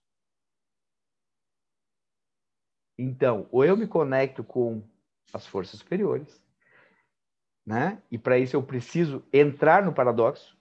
Todos vocês aqui, quando vocês começam a sentir essa coisa assim, ah, eu não sei se eu faço a personalidade de essência, pessoal, eu não estou dizendo que ninguém tem que estar num nível maior. Aliás, é por isso que é hoje que vem a tarefa de casa dos níveis de consciência. Vocês vão ouvir falar, pessoal, o que eu estou falando aqui não vem da minha boca, pessoal. Eu estou falando de uma coisa milenar. Eu estou falando de, assim, ó, imagina o que é a escola do Urânio Paz, pessoal é a maior escola de Enneagrama do mundo, é a escola mais credenciada. Os cursos que o Urânio faz são cursos assim, ó, de um nível estratosférico. As pessoas que participam desses cursos em todo o mundo são pessoas de muito altíssimo poder aquisitivo, por exemplo, a nível global, são pessoas de outro nível de consciência, muitas delas. Isso é o que a escola Chestnut Price ensina. Esses gráficos que vocês estão vendo aqui são todos da escola. Tá? Isso não é piração na minha cabeça, não é uma coisa que eu estou inventando para agregar o Enneagrama. Não pensem que é assim, porque não é. Tá? Finalmente vamos colocar na prática. Tá? Então, pessoal, vamos entender a dinâmica dos processos né? e da lei do 3 dentro de uma coisa prática que pode acontecer na vida de qualquer pessoa. Tá? Nesse caso, nós escolhemos um relacionamento. Poderia ser, por exemplo, um empreendimento, começar uma empresa. É a mesma coisa. Qualquer coisa que você inicia começa a ser regido pela lei do 7, que é a lei das oitavas. Ou seja, se dá dentro de um processo cíclico de sete passos. Tá? São sete passos. E existem dois pontos que são os pontos de choque, o ponto 3 e o ponto 6. Então, nesse ponto, vocês esqueçam tipologia de Enneagrama. Embora tenha uma, uma coisinha a ver que conecta, é muito pouco, tá? A questão mais aqui é as chamadas leis que estão por detrás do diagrama do Enneagrama. Então, o ponto 9 é o ponto de origem de todas as coisas, é a origem de tudo que existe no universo, tá? E ele é também o início e o fim de um relacionamento. Começa pelo ponto 9. Então, quando você acha que você está atraído por alguém, deixa eu te contar, deixa eu contar para você o que, que de fato está acontecendo, tá? O que de fato está acontecendo é o seguinte: em nossa existência atual, né? é, nós estamos, sei lá, na centésima, sétima existência, vamos supor assim. Né? Nas 106 existências anteriores, nós tivemos relacionamentos com várias pessoas diferentes, tá? Mas não é um número muito largo. Esse número costuma variar entre 10 a 15 pessoas. Vejam bem, ao longo de centenas de existências, nós costumamos nos relacionar. E quando eu falo de relação, é relação que vai para o nível da sexualidade, tá? Chega, tem que ter a ver o relacionamento no nível sexual, porque isso é o que conecta de fato as pessoas, tá? A conexão mesmo entre as pessoas, num nível mais profundo, num relacionamento, só ocorre quando existe a sexualidade, ela, digamos que ela cela esse processo, tá? Então, normalmente,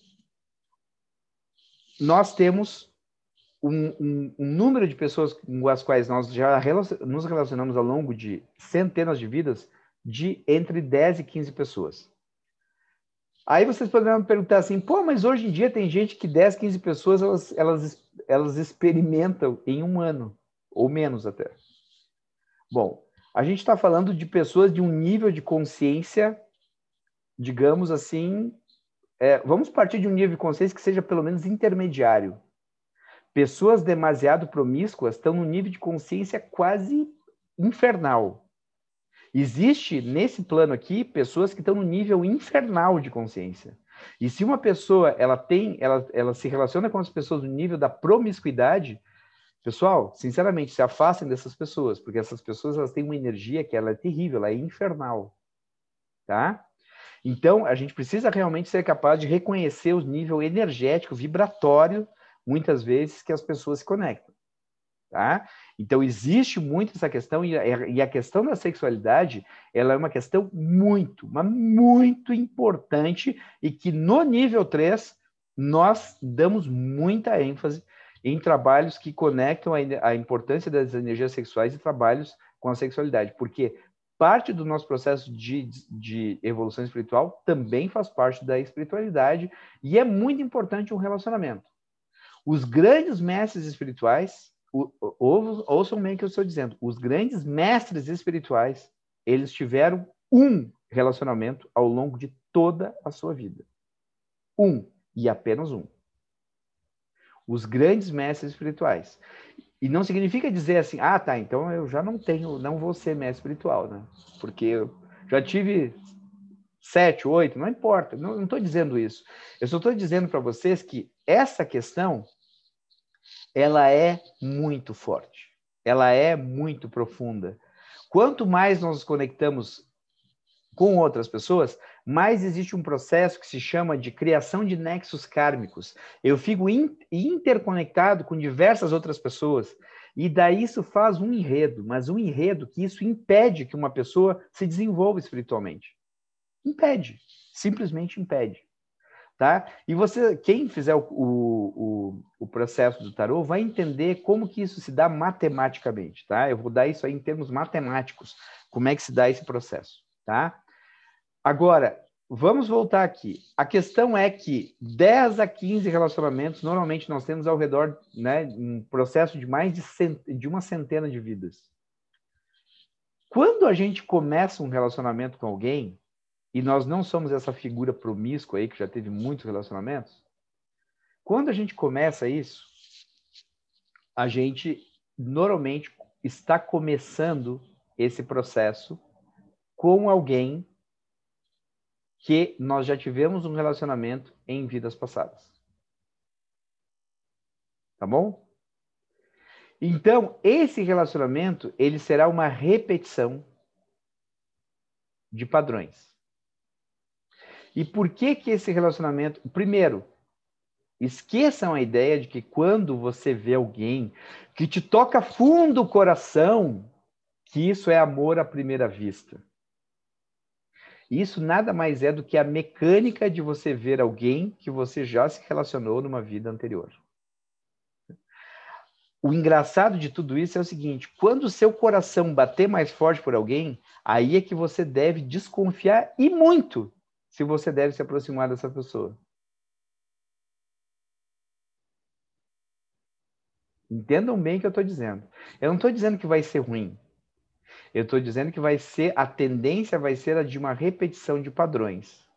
E se já não deu certo na vida anterior, né? Porque você não transcendeu, tal é que você está aqui hoje de novo com corpo físico, nesse planeta aqui, nesse atual momento da humanidade, o que significa que a gente não está tão elevado assim, né? Vamos ser bem sinceros com a gente mesmo, né? Se a gente está aqui nesse momento da humanidade, tudo mais, beleza? A gente pode estar tá fazendo uma, alguma obra, hoje pode ser que a gente esteja se conectando a uma missão espiritual, tudo bem, mas a gente quando veio para cá, a gente tinha coisinhas para consertar, tá?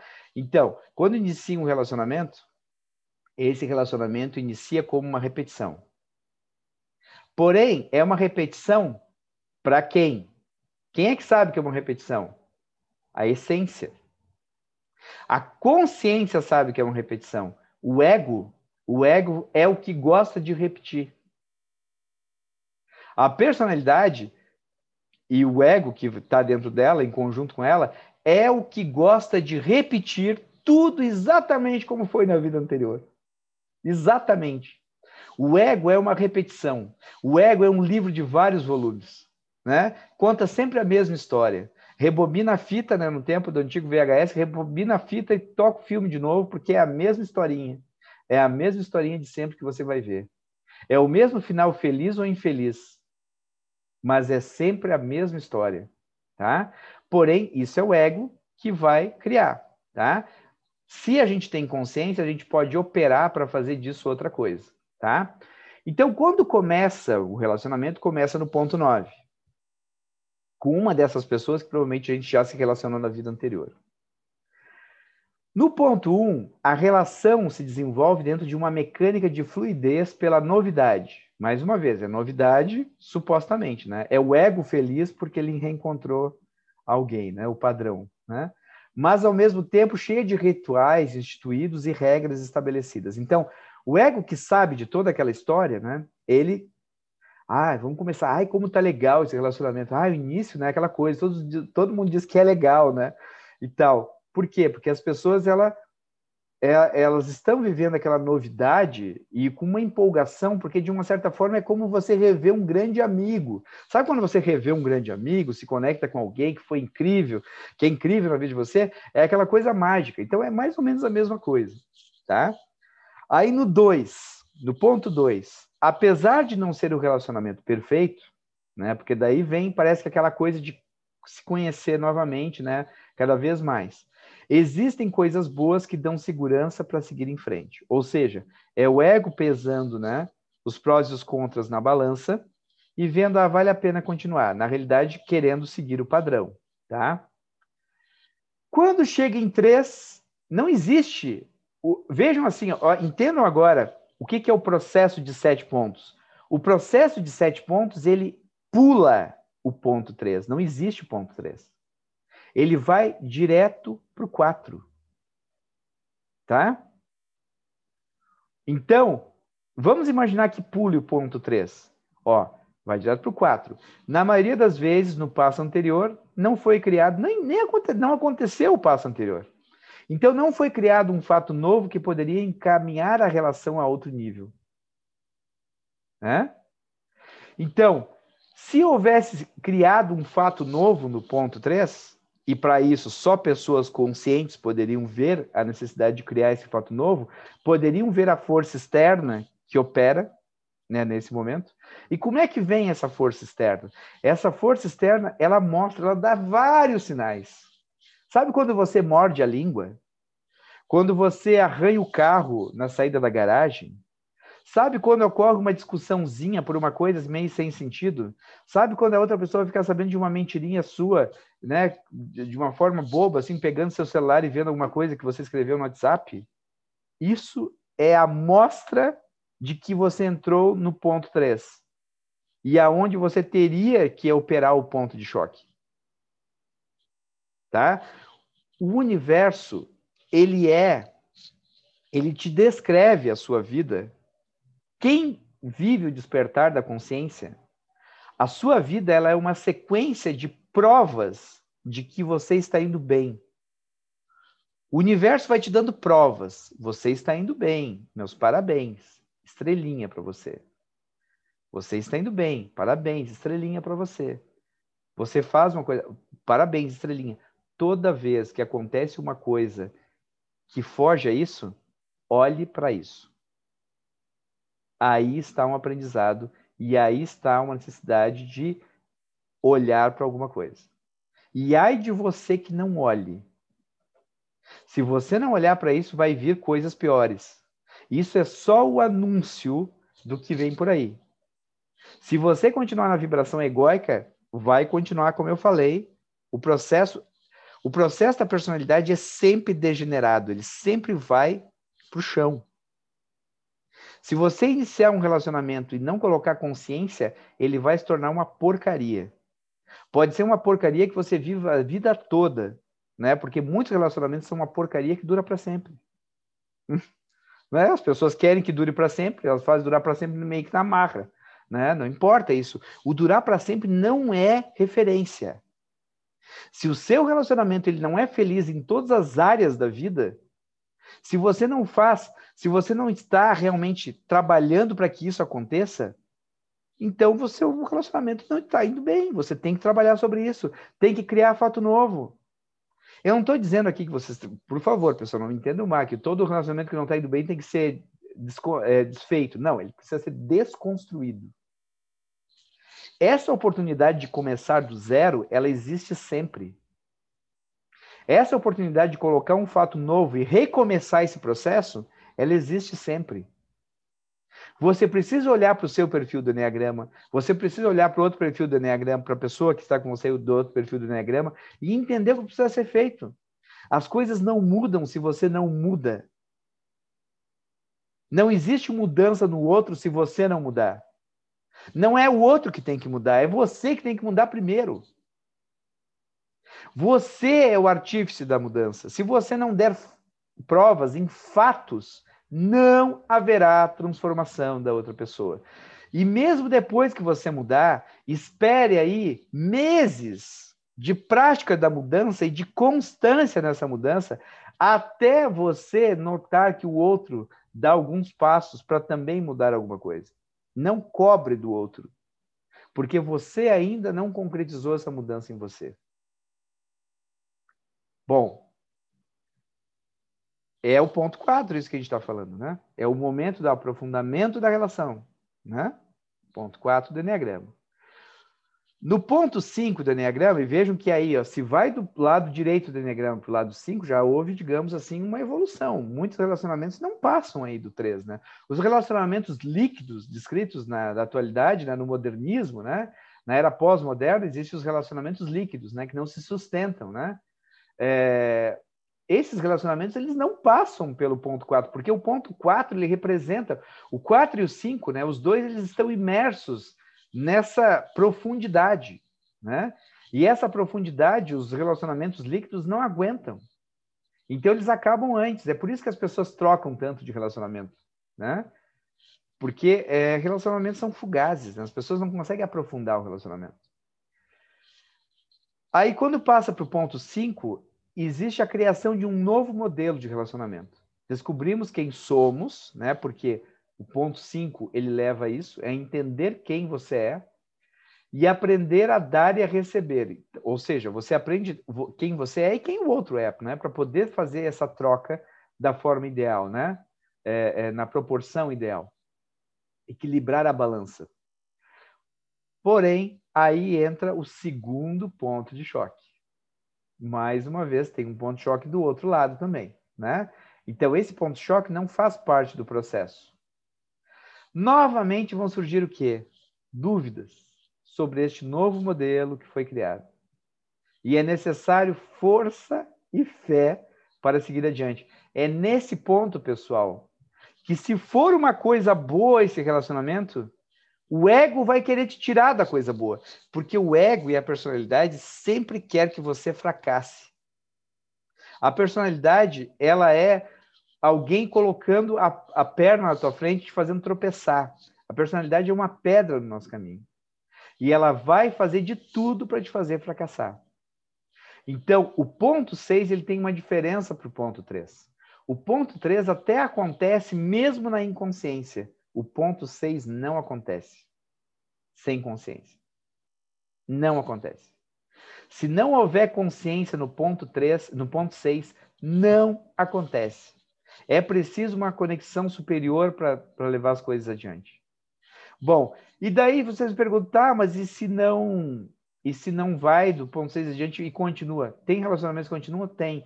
Tem relacionamentos de sofrência, que eles ficam só ali do 1 até o, o, o, o 4, 5 e volta, do 1 até o 4, 5 e volta, uma sofrência é entre tapas e beijos, sabe? Aquela coisa que fica ali na sofrência e briga e reconcilia e, reconcilia e tal, fica dentro disso e nunca vai adiante. Se for adiante, passar do segundo ponto de, de choque, aí chega no 7. No, no 7 é aonde alcançamos a síntese do que há de melhor no relacionamento e visualizamos isso com grande entusiasmo. É um outro patamar do relacionamento. É quando você olha e vê assim, ó, meu Deus, a luz realmente no fim do túnel, né? Então, tudo aquilo que você imaginava, até, pô, mas é difícil relacionar com outra pessoa, você olha para frente e vê assim, pô, um mar de possibilidades, né? Exatamente como um sete veria, né? Enormes possibilidades fantásticas à frente, né? Aí, quando chega no ponto 8, o relacionamento colhe seus resultados com um nível superior, porque daí são pessoas que estão transcendendo, né? Um outro nível de consciência, né? Vai para um nível superior de envolvimento pessoal e relacional, né? Estamos falando de pessoas mais conscientes já. E no ponto 9, o que que acontece? Bom, aí se cristaliza essa oitava, né? O relacionamento deu uma oitava. Isso é dar uma oitava. É ir do ponto 1 ao ponto 9. E daí o que, que acontece? Recomeça. E daí pode ser que em algum momento tenha que ter um ponto novo, né? A crise de tantos anos do casamento e tal que vem.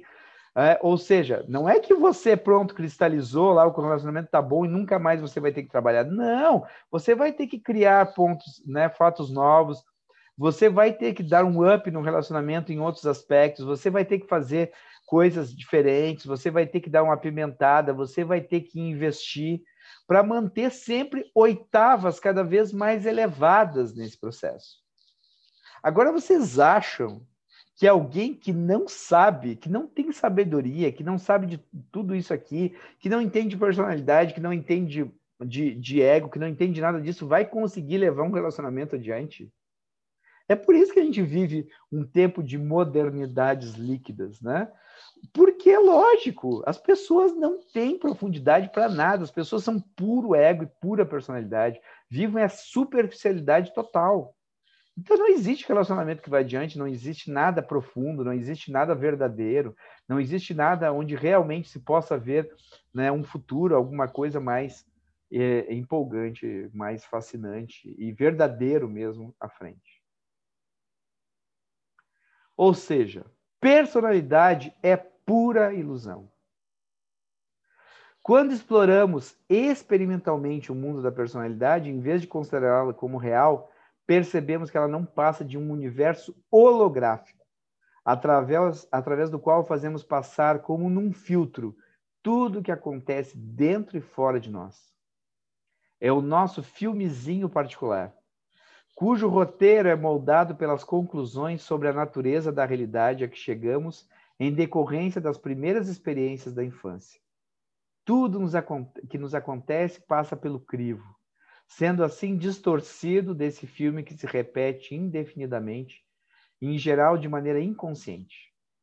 E isso vale também para as pessoas que fazem parte da nossa vida.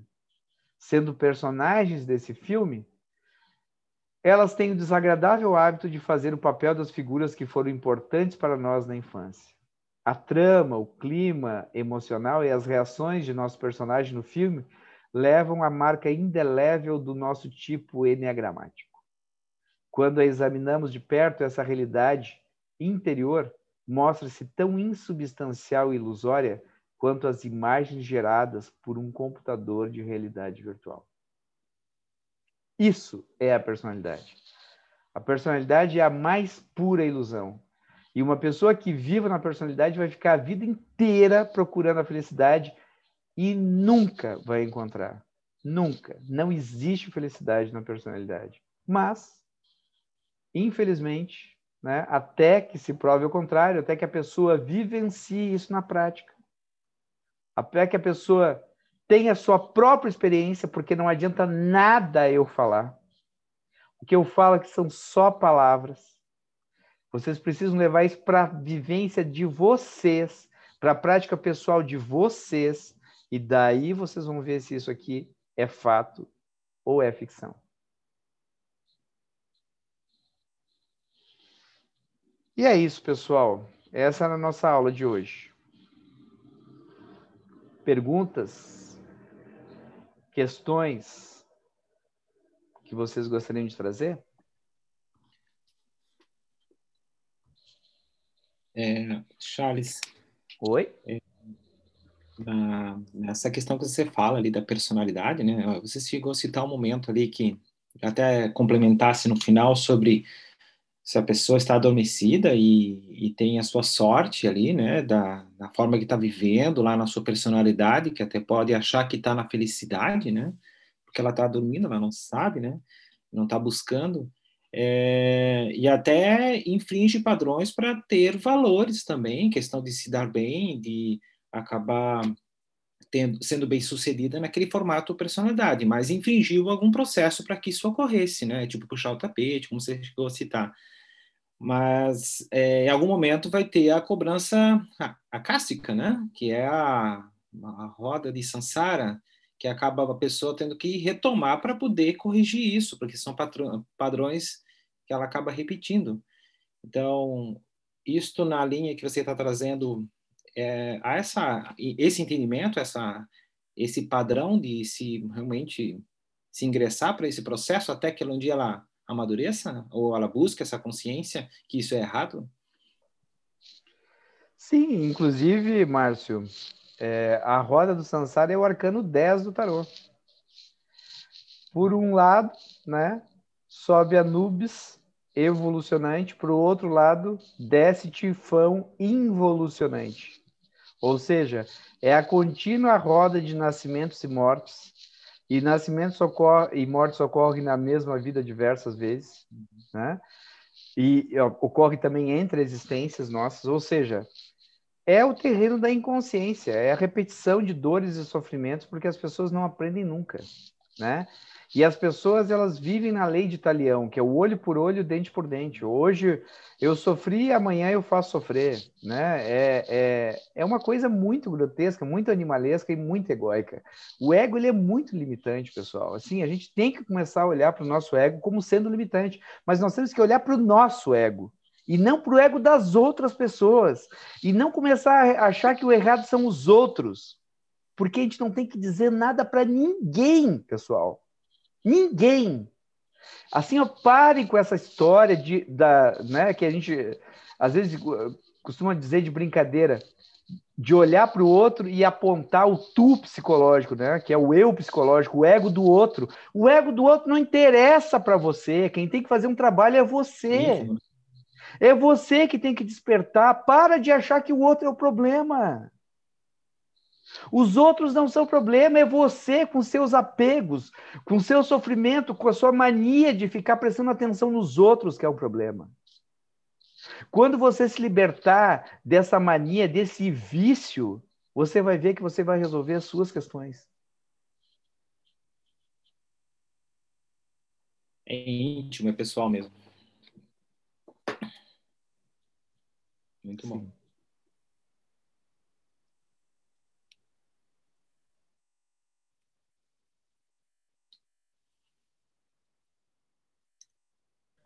Mais alguma coisa, pessoal, que alguém gostaria de falar aí? O que, que acharam, pessoal? Compreenderam o processo? Pessoal, eu quero ouvir vocês, por favor. Aliás, assim, ó, a gente está quase virando de ano, tá? E assim, ó, uma das coisas que a gente trabalha no nível 3, no NR Healing 3, a gente tra vai trabalhar questões de espontaneidade. Pessoal, não importa se você vai falar errado, não existe errado e certo aqui, tá? Não existe nada disso. A gente tem que se tornar mais espontâneo. Falar o que vier na cabeça, você faz o que dá vontade de fazer. Nós acabamos de voltar de um, de um é, final de semana de, de convivência entre 10 pessoas, 11 para ser mais exato, porque tinha o filho de um casal também lá com a gente, né? 11 pessoas, basicamente de perfis totalmente diferentes uns dos outros. Ninguém lá ficou tentando parecer aquilo que não é. Cada um foi autêntico naquilo que tinha que ser, incluindo eu, com os meus erros, que eu dou muita bola fora. Eu estou falando aqui para vocês, mas eu cometo muitos erros. Eu falo muita coisa fora de contexto. Eu, eu, eu muitas vezes penso coisas erradas, imagino coisas erradas. Mas eu tenho realmente o olhar, olho para baixo, baixo a minha cabeça e procuro ver as minhas falhas. Todos nós precisamos estar sempre conscientes disso, de que nós não somos absolutamente nada, que a nossa cabeça ela tem que ser enterrada no chão primeiro, porque sem humildade ninguém consegue dar um passo adiante. É, é e assim, ó, ser autêntico, porque às vezes tem pessoas que, pare... que querem parecer uma coisa que não é. é do tipo, ah, vai para lá mostrar uma face de transcendência e depois cai aí o, o né? Quantos véus caem aí? É, volta e meia cai um suposto mestre, né? Que ensinava para os outros, mas que na, na sua vida é, íntima tinha lá vários problemas, né? João de Deus, é, é, é, teve outro aí, não me lembro o nome, de um também bastante famoso da espiritualidade aí, que, assim, esse tipo de casa caindo de mestres, pessoal, supostamente espirituais, acontece a vida inteira. Está ah, sempre acontecendo. Porque as pessoas elas não entram em contato com a sua própria humanidade. Né? O ser humano é ser um ser que costuma errar muito para até aprender. Mas se você tiver essa, é, essa noção da importância de começar a olhar para tudo que você faz, você vai fazendo cada dia melhor, você vai se tornando cada dia uma pessoa melhor e você vai crescendo, você vai evoluindo, você vai dando os passos, sim. Existem provas inequívocas de que isso acontece. Mas para isso você tem que olhar para esse grau de atenção que a gente falava antes. Deixa eu pegar aqui o. Ah, já vai desligar o PC aqui. Você tem que olhar para isso, você tem que colocar atenção na sua vida, você tem que parar de achar que você já é grande coisa, porque ninguém de nós ainda chegou a um patamar para se achar alguma coisa grande ainda. A gente tem muito que aprender. E é por isso que eu falo aqui, ó, todos, por favor, falem mais. Nos nossos trabalhos que nós vamos fazer no nível, no NR Healing 3, cada vez mais a gente vai pedir para vocês espontaneidade. E cada vez também a gente vai fazer trabalho para que isso seja gerado, não é, Fran? Por exemplo, os trabalhos corporais, eles vão tirar vocês, muitas vezes, da inércia que às vezes vocês se veem. E isso vai sair de um jeito que nem a gente descreveu lá no quando a gente explicou o workshop de consciência corporal, isso pode sair aos berros, pode sair com explosões de choro, de medo, de qualquer coisa, mas assim, ó, a gente só recobra a nossa espontaneidade e a gente se cura o dia que a gente come, que a gente volta a ser crianças espontâneas que fazem as coisas espontaneamente alegremente. Né? E que fazem, e que são é, livres, se sentem livres para experimentar né, as coisas. E não querem, não querem seguir padrões. Ah, eu vou me portar assim porque isso é mais certo do que outro.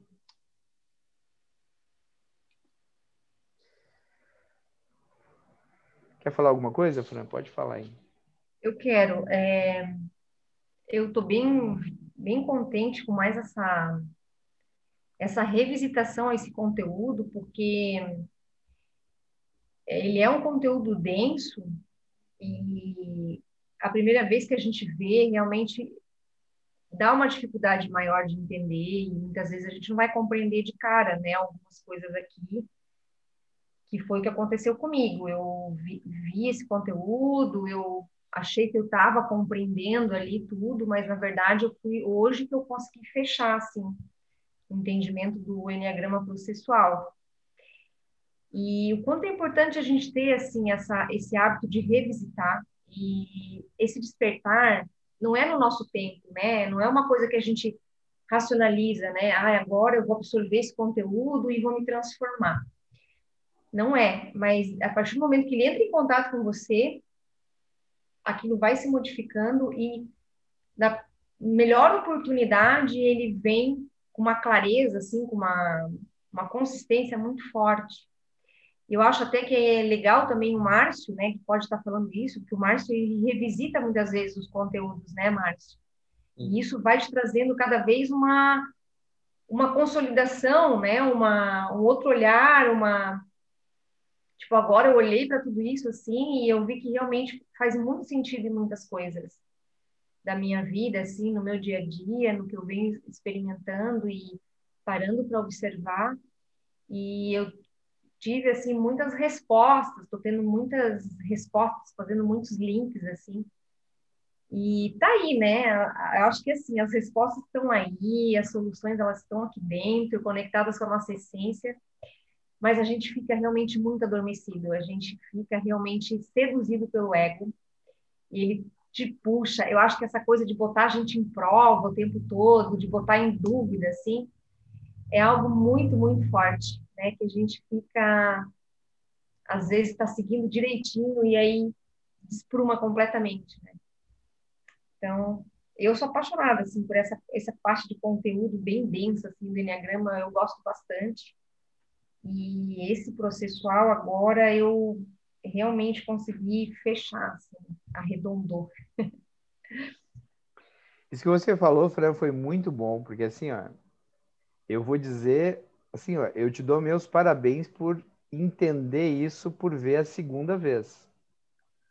Porque eu não sei quantas vezes eu vi isso. E, é, e é sendo bem franco com vocês, eu estudo Gurdjieff. Sabe quando que eu li a primeira vez um livro de Gurdjieff? Quando eu tinha 19 anos. Fazem 30 anos que eu estudo isso. E assim, ó, não foi nem a primeira nem a segunda vez. Eu estudo isso há muitos anos. Então, assim, ó, se você não aprofundar isso, isso jamais vai fazer sentido. Isso aqui vai parecer uma loucura para você. E se está parecendo loucura aqui, para quem não falou ainda, você está no terreno da normalidade. Isso é o normal. Você achar que isso aqui é uma loucura, que não faz sentido algum, que isso é uma viagem, que aonde que isso vai levar? Agora, deixa eu dizer uma coisa para vocês. A gente está explicando aqui o código-fonte do universo, de como as coisas funcionam na vida. E um dia, se você tiver a oportunidade de revisitar isso aqui, se você não entendeu hoje, talvez ao revisitar isso aqui você faça links, que nem a Fran está falando, para você entender como fazer as coisas acontecer na sua vida, porque isso é magia. Magia não é assim, ó, essa coisa pop da lei da atração. Ah, vamos parar com essa frescura. Magia é uma coisa muito mais profunda. Você tem que estudar demais, você tem que se aprofundar nas coisas das pessoas.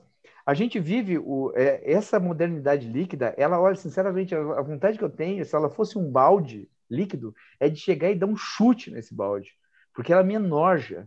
Essa coisa de que as pessoas acham que elas vão aprender algo e viver algo sem profundidade que elas vão fazer uma terapia, elas vão se resolver, que elas não precisam de ajuda, ah, que elas não têm que olhar para si, para os seus processos.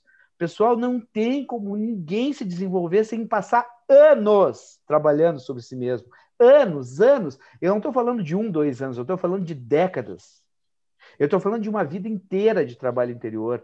E você ir evoluindo nos, aos poucos e vendo essa evolução acontecer. E assim, e, e, e, ficar mantendo esse trabalho sendo sustentado e você, e, e você alimentando ele. Esse trabalho é o trabalho que realmente vai te conectar com algo verdadeiro. Esse é o trabalho que a gente veio fazer aqui, porque a gente veio aqui para viver 70, 80, 90 anos, não é para ah, fazer o trabalho interior em poucos anos e desfrutar dele. Não, a gente passa a vida inteira fazendo isso. E é um degrauzinho depois do outro, né? É um passinho de formiga depois do outro. Por isso que o mais fácil é desistir, por isso é muito mais fácil achar que tudo isso aqui é uma loucura, que não vai levar a lugar nenhum, tá? Porque esse trabalho todo, quem é que quer investir nisso? Agora, uma coisa eu digo para vocês: se tem uma, algo pelo qual vale a pena lutar de verdade, é pela liberdade a verdadeira e autêntica liberdade, que não é ser prisioneiro do ego. O ego manda e você faz, você é uma marionete do ego. Todos aqui que não querem fazer trabalho interior, sinto dizer, marionetes do ego. Querem continuar sendo assim? Tudo bem, direito de cada um de nós. Eu muitas vezes me vi nesse dilema, não estou falando assim, eu sou o bom que continuei. Eu muitas vezes fiquei no dilema. Eu já tinha, pessoal, muitos anos de trabalho anterior, quando eu vim para Blumenau. Cheguei aqui, eu, assim, eu passei três anos aqui, quando eu vi, eu estava indo para Oktober, tomando os maiores fogos, assim, saindo da Oktober lá totalmente né, é, é, chapado de, de chope e coisa parecida.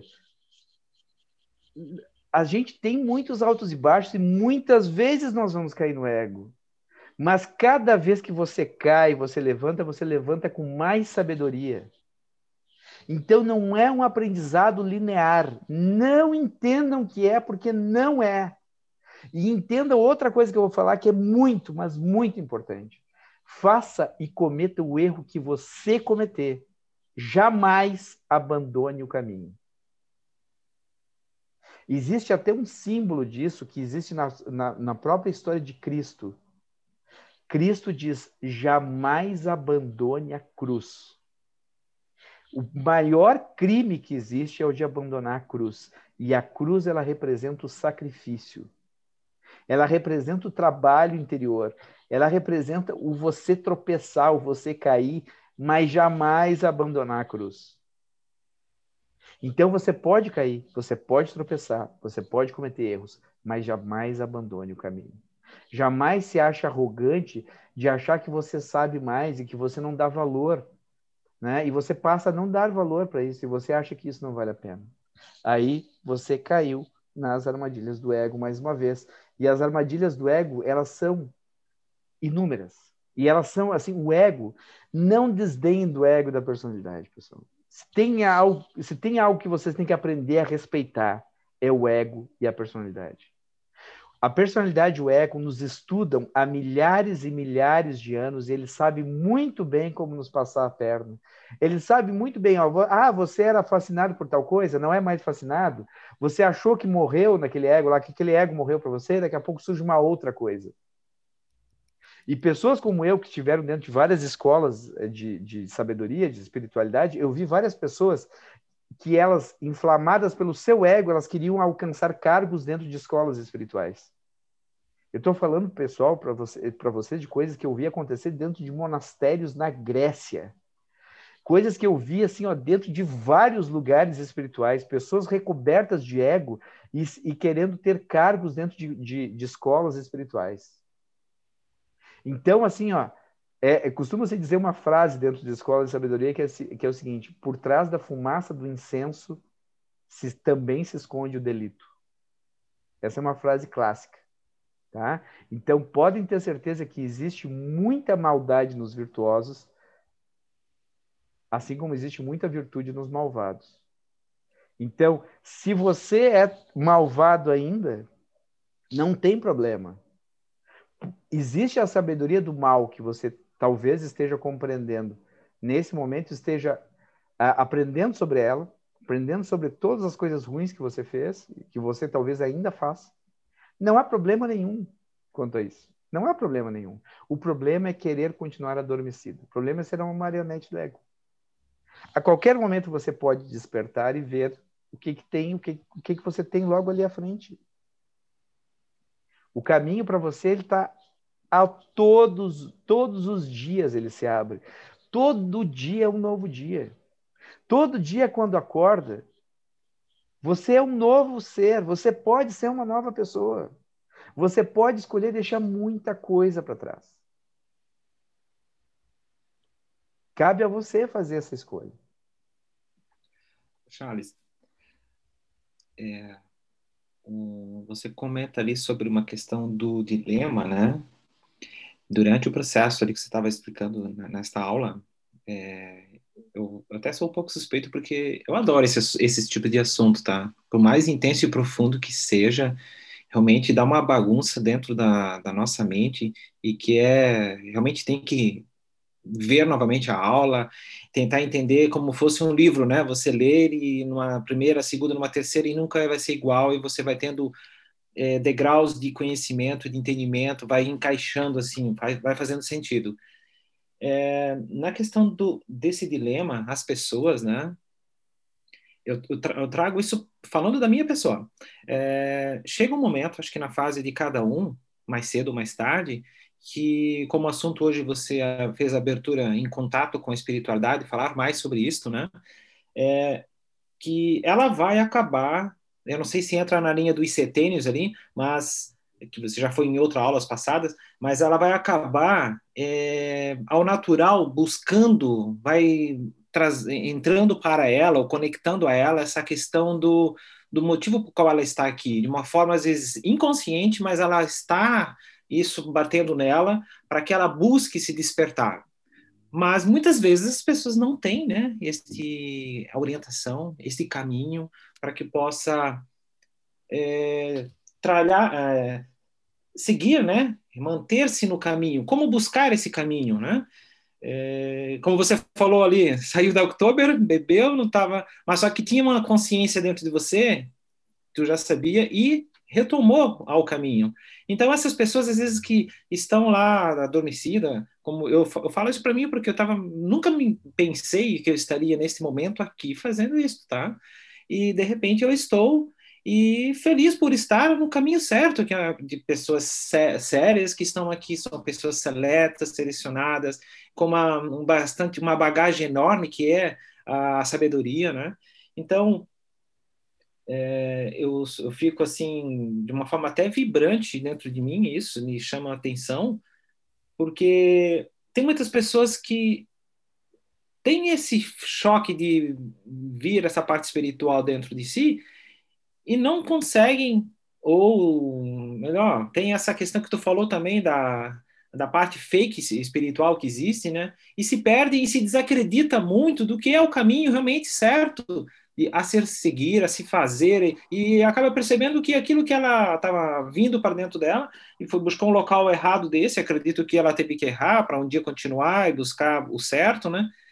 Se perde muito tempo, é, desacredita e até contamina muito mais ao, ao, redor, né? Ou fazendo coisas erradas as pessoas que estão fazendo isso de fake. Então, o que eu quero citar é que eu já busquei muitos também acesso, e é uma das primeiras vezes que eu estou tendo acesso mais profundo de espiritualidade que faz sentido para mim, assim, ó, de uma forma simples, simples, porém muito profunda, mas de uma forma simples, está fazendo sentido para mim. Então, é, às vezes me, me dá uma linha de tristeza, assim, no sentido de que tantas pessoas poderiam ter essa oportunidade e acabam caindo em certas armadilhas mesmo, assim, essa questão de não ter um caminho de uma escola séria, profunda e com conhecimento e que faça com que ela desperte um pouquinho para dentro dela e busque um pouco mais. Então, isso que eu queria só comentar, que é bem valoroso para mim. A aula de hoje foi assim uma uma forma muito é, bonita, pelo que eu já venho buscando, do que eu já um ano e meio aqui contigo, tá? fazendo esse, é, é, essa, essa busca, só enfatiza mesmo, vindo agora para uma linha de final do ano, que mais força ainda para continuar. E essa aula da consciência, ela faz um divisor mesmo, e é bacana. Me reafirma que o caminho que estou buscando está sendo valoroso. Eu percebo isso, né? Da, você como mediador né, e junto com a Fran, que já está hum, nos auxiliando no processo também, em estar é, contribuindo com essas informações que vem buscando ao longo da sua vida, hein, tá? Então, é, para mim, ela faz muito sentido e ela é valorosa, tá? Não consigo nem te passar tudo assim o que eu estou sentindo, mas é, é, eu preferi falar do que deixar só quieto e não falar nada. Obrigado, Márcio. Eu só quero voltar nesse ponto que tu falasse do sentir-se triste por outras pessoas. Sim. Mais uma vez, não existe certo e errado. Assim, a gente julgar, por exemplo, que a pessoa está no caminho certo, no caminho errado, esses conceitos eu passei aqui do, do, dos perigos, é, da espiritualidade fake, tudo isso para nós aqui. Uhum. Porque para a pessoa que não está aqui, ela não deveria estar. Uhum. Aí é que está. A questão é, tudo está no seu lugar. Graças a Deus.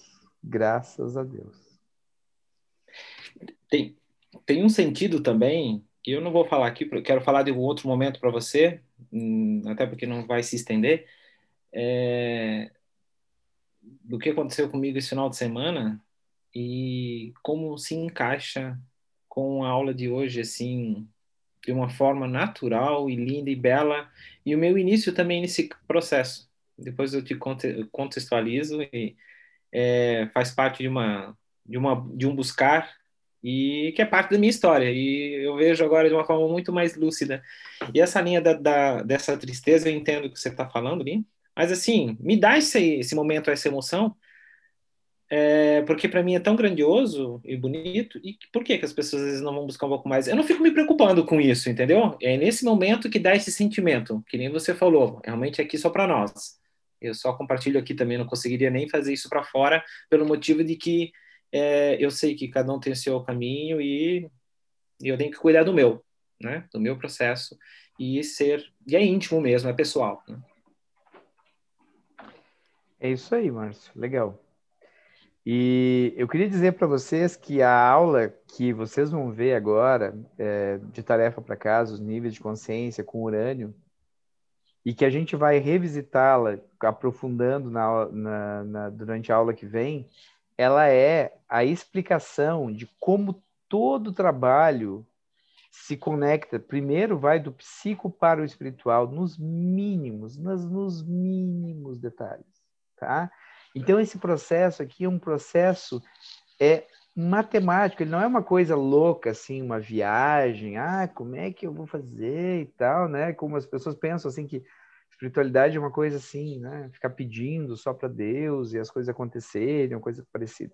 Existe todo um processo muito bem estruturado de como se dá e as, e as comprovações de que de fato está se dando esse desenvolvimento né, e que vão ocorrendo e dando provas para que a pessoa possa avaliar se ela realmente está ou não está em um determinado nível de consciência. Né? Então, nós vamos olhando para isso e nós vamos nos dando conta. Tá? Fran, quer falar mais alguma coisa? Estava com o microfone aberto? Não, vou só concluir rapidinho. Eu achei bem legal a colocação que você passou para o Márcio, porque quando ele comentou isso, me veio na hora assim a mesma coisa, sabe? Essa eu já imaginei que o Charles ia comentar sobre essa questão de quando você olha para o outro e imagina assim, nossa, por que, que eles não estão fazendo um trabalho de autoconhecimento? Por que, que eles não estão num caminho é, melhor, né? Então isso, é, para mim, assim, ó, é um é um, um tapinha assim que vem mesmo é, na cara, porque eu preciso desenvolver isso, porque a minha tendência de ego é exatamente olhar o que está errado, né? O que poderia ser melhor, porque que todo mundo não está na mesma situação para o mundo ser melhor, né?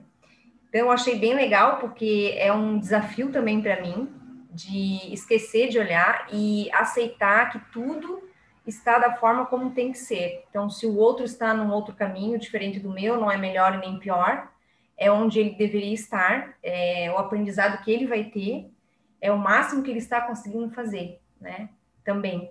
E é o despertar da consciência que ele tem. Então, eu acho que ficar longe desse julgamento é, é a melhor coisa para eu conseguir desenvolver de fato esse processo. Porque se eu ficar olhando para fora e deixar o ego criticando, eu vou me colocar numa posição de superior sempre, né?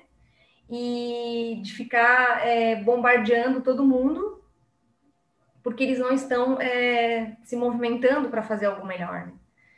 ou não estão num, seguindo um, um, lado que eu considero mais correto, né? Então acho que é bem legal, assim, a gente acho que todo mundo encontra um nível ali de desafio em cada parte é, que precisa ser olhado e, e trabalhado com carinho, assim, negociando com né? Porque não é fácil, tem vezes que a gente vai chegar e vai cair no julgamento, e aí depois. A gente estava falando isso na volta do workshop, eu estava conversando com a Nayana e com a Priscila, e a gente estava falando exatamente isso, assim, desse desafio de conviver com as pessoas que não estão nesse trabalho de autoconhecimento, que não conhecem o Enneagrama, que não estão com a gente no, no curso de vivência, que a gente volta para casa, tem o pai, tem a mãe, tem o, o relacionamento, então, assim, a, o trabalho, né? Parece que a gente sai de um mundo e cai em outro, né? Mas precisa diminuir essa diferença, né? Não pode tornar um abismo, tem que tornar só um degrau mais curto, né? E saber que quando a gente vem, é a transformação dentro da gente, não esperar do outro porque senão aí é só conflito, né? E aí não é o caminho que a gente quer buscar, porque a gente vai reforçando o ego ainda mais nessa questão de, de querer comparar e querer se achar diferente, evoluídos e enfim. E aí que vem a, realmente a, a humildade e a consciência para para se centrar né, em relação a isso, para a gente não, não se perder também. Então, daí vem a necessidade, Fred, de entender essas, essa lei da, dentro da natureza, a aplicação dessas leis divinas dentro da natureza, que fazem com que, ao, ao despertar a consciência, nós, né, que eventualmente possamos estar em algum momento com a consciência mais esperta que a maioria, porque isso é inegável, é um fato, a gente não pode também chegar aqui e dizer que não é um fato. É, isso é um fato. Quando você começa a despertar mais consciência, você começa a olhar para o lado e ver que está todo mundo inconsciente o tempo inteiro. Não significa que nós estamos conscientes o tempo inteiro, mas sim, a, a, humanidade está inconsciente. A humanidade é uma total inconsciência. Né? E daí o fato da gente ficar consciente mais tempo, mesmo que seja pouco ainda, mesmo que ainda seja momentos pequenos ao longo de um dia, já é uma coisa que nos mostra claramente uma diferença gigantesca. E a gente não pode se surpreender com isso. Esse é o caminho. Pessoal, quando eu explicar para vocês, e eu vou explicar isso, tá? Ainda não chegou o momento, mas quando eu explicar para vocês qual é o plano que existe para esse planeta em processo de desenvolvimento, vocês vão ver que a maior parte dessa humanidade que está aqui não vai continuar nesse planeta. Como eu comecei a falar no início, esse planeta está passando por um processo de purgação, de purificação. E a maior parte das pessoas que estão aqui vão sair, vão deixar de ser daqui. Tá? E quando a gente fala isso, olha só o que eu vou falar. Tinha um mestre que falava isso para mim. E assim, sempre foi uma coisa difícil de ouvir isso. E eu vou falar agora, tenho certeza que vai ser difícil para vocês. Pode ser que alguém que não vai continuar seja o seu filho, seja o seu pai, seja o seu marido, seja o seu irmão. Porque não tem esses laços familiares que garantem nada. Não existe isso. Não é? Certa vez para um mestre, né, um mestre que tinha, que tinha uma neta, né, ele tinha um filho tinha uma neta, chegaram para perguntar para ele, né, sobre isso, né, e ele falou, tá vendo aquela pessoa maravilhosa, aquela menina linda, né, uma netinha, netinha dele tinha quatro anos de idade, eu já sei que ela não vai que ela não vai, porque não é esse o caminho para ela. E daí? Eu vou deixar de amá-la? Eu vou deixar de me conectar com ela? Vou deixar de estar com ela? Isso é ser humano. Agora, um ser humano que compreende as leis universais, que não tenta provar nada para ninguém, que não sai. Olha, outra coisa, não saiam falando disso aqui para ninguém. Pelo amor de Deus, tenham a, assim, ó, a capacidade de entender que isso aqui é algo que só quem está no nível avançado pode ouvir. Isso aqui não é para todas as pessoas ouvirem. As pessoas não estão preparadas para ouvir isso aqui e vão achar que isso aqui é uma maluquice. Tem gente que quer, acha que vai atingir as outras pessoas, que vai motivar as outras pessoas, mostrando coisas como essas para as pessoas. As pessoas, elas têm, imaginem que as pessoas, elas são como crianças. Comecem a olhar todos que cercam vocês como bebezinhos. Eles precisam passar por um processo de alfabetização, eles precisam do beabá. Eles precisam entender que C mais A forma K, S mais A forma ZA, e daí dá, juntando as duas sílabas da casa. É nesse nível que eles estão. Então, enquanto eles não passarem por um processo de enneagrama, um processo assim, ó, vocês, quem já, já passou sabe, agora sabe. Olhem para trás lá para vocês. Então vocês não podem jamais falar. Isso, a sabedoria é você olhar agora para a pessoa que convive com você, seja lá o tipo que for, um, dois, três, quatro, cinco, seis, sete, oito, nove, e você saber a forma certa de tratar ela né? E daí você ir provando, dando mostras com fatos de como você evoluiu, como você uma outra pessoa, para quem sabe despertar nela a motivação de querer se tornar uma pessoa melhor como você se tornou. Isso é ajudar as pessoas. Não é falar nada para as pessoas que elas não estão preparadas para ouvir, porque isso se chama queimar as pessoas. Isso se chama não entender nada do que a gente está falando aqui. Isso se chama não ter a mínima noção do que a gente está falando. Eu espero que vocês tenham sabedoria suficiente para entender que para qualquer pessoa precisa ser um processo e que o processo é extremamente lento, tá? Extremamente lento, não é rápido, é um processo lento. Quando não é lento, e para alguns às vezes não é lento, isso é prova de quê? É prova de que em vidas passadas, provavelmente essa pessoa já tenha passado por processos, já tenha trabalhado até certo ponto, e o que ela faz agora é lembrar-se. Boa parte daquilo que a gente faz aqui é uma lembrança daquilo que já fizemos e de pontos até onde já fomos. E daí nós revisitamos e vamos além. Esse é o nosso ponto. É por isso que não dá para ter arrogância em relação a ninguém. É por isso que não dá para olhar para o lado e achar que tem um problema porque a pessoa não evolui. Entendam isso, cada um tem o seu momento. Vai saber quantas existências essa pessoa tem. Pode ser que ela seja um bebê a nível espiritual e você do lado seja um, um ancião. Como é que você vai olhar para esse pobre bebê e dizer que ele é inconsciente? Coitadinho. Tenham compaixão pelas pessoas. Não é para ficar triste, é para ter compaixão. E se você tem compaixão, você abre o coração e você trata essa pessoa com amor, entendendo que a inconsciência dela é estar presa no ego. Ter isso é ter compaixão. Ela está presa, coitada. Ela não se libertou porque ela está presa. Não é culpa dela. Charles, nessa linha de evolução, nós podemos também classificar dentro das oitavas e dar aquele o ponto de choque no 13 e no 6, na questão de evolução também?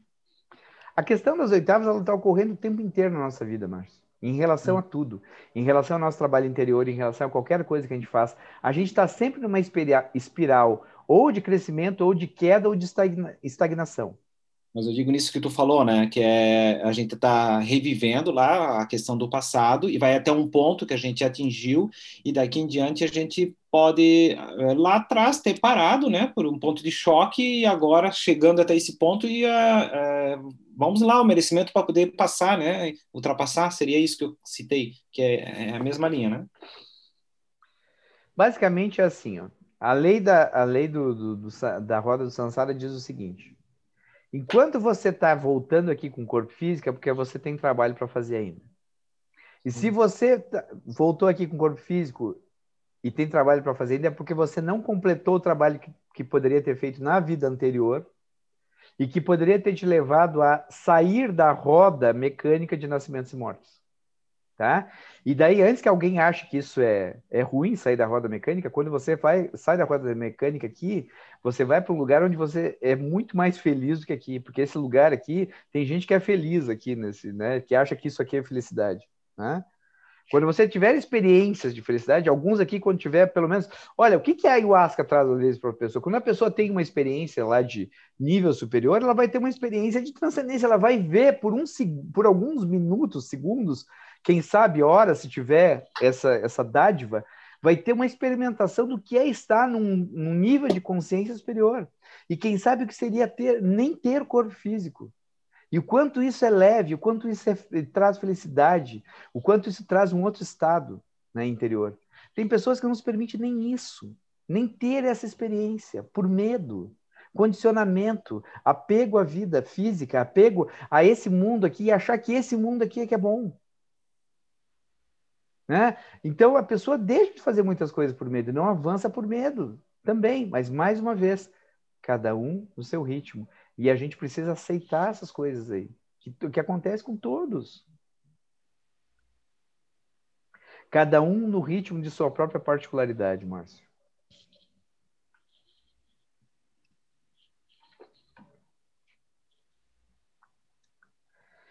Pessoal, hoje foi empolgante. Foi realmente muito legal estar aqui com vocês e, e falar sobre esse tema aí. Né? Então, é, nos vemos semana que vem. A aula nível de consciência ela é desse nível aqui, embora seja 40 minutos com urânio, né? Mas depois a gente vai pegar esses 40 minutos do urânio e vamos transformar em, ó, já, já digo, semana que vem, em torno de três horas, tá? Porque realmente é um tema muito forte também, tá? E é apenas o início, tá? É apenas o início de um processo que tem tudo para ser muito lindo para todos que continuam firmes e fortes no caminho, né? Afinal de contas, não serão as quedas que nos faz, farão abandonar o caminho, senão a falta de vontade e de força para levantar e seguir adiante. Sempre. Sempre. Ô Charles, posso ser espontânea por alguns segundos? Claro, seja. é, só falando rapidinho, essa aula ali das coisas que tu falou foi. Eu fiquei meio assustado. é, normal! Super normal. Fiquei assustada e eu fiquei triste também. Aí eu chorei de novo. Não sei porquê, toda aula agora eu tô chorando. Bem-vindo ao paradoxo. É, é. E aí eu vi que. Que está muito longe ainda, meu Deus. Ah, se você achava que estava próximo, para ninguém. Não, eu tá nunca próximo. achei. Eu nunca achei, mas eu não vou ficar pensando, poxa, tá muito ruim também. Então, vejam a aula do urânio, vocês já vão ter um vislumbre, tá? Ele deixa bem claro ali qual é o nível de consciência que a gente está, tá? E depois eu vou, como eu falei, mostrar isso nos mínimos detalhes também. Mas com a aula do urânio vocês já vão entender, vão conectar muito com aquilo que a gente falou aqui. Até, inclusive, eu falo para vocês, ó, se puderem olhar essa aula até amanhã, ou no máximo até quarta-feira, para não perder muito a linha de raciocínio daquilo que a gente já está falando aqui, tá? Porque é muito importante, esses assuntos são muito complexos e é importante que vocês engrenem uns dentro dos outros para entender melhor, cada vez ter um entendimento mais profundo sobre isso, tá bom?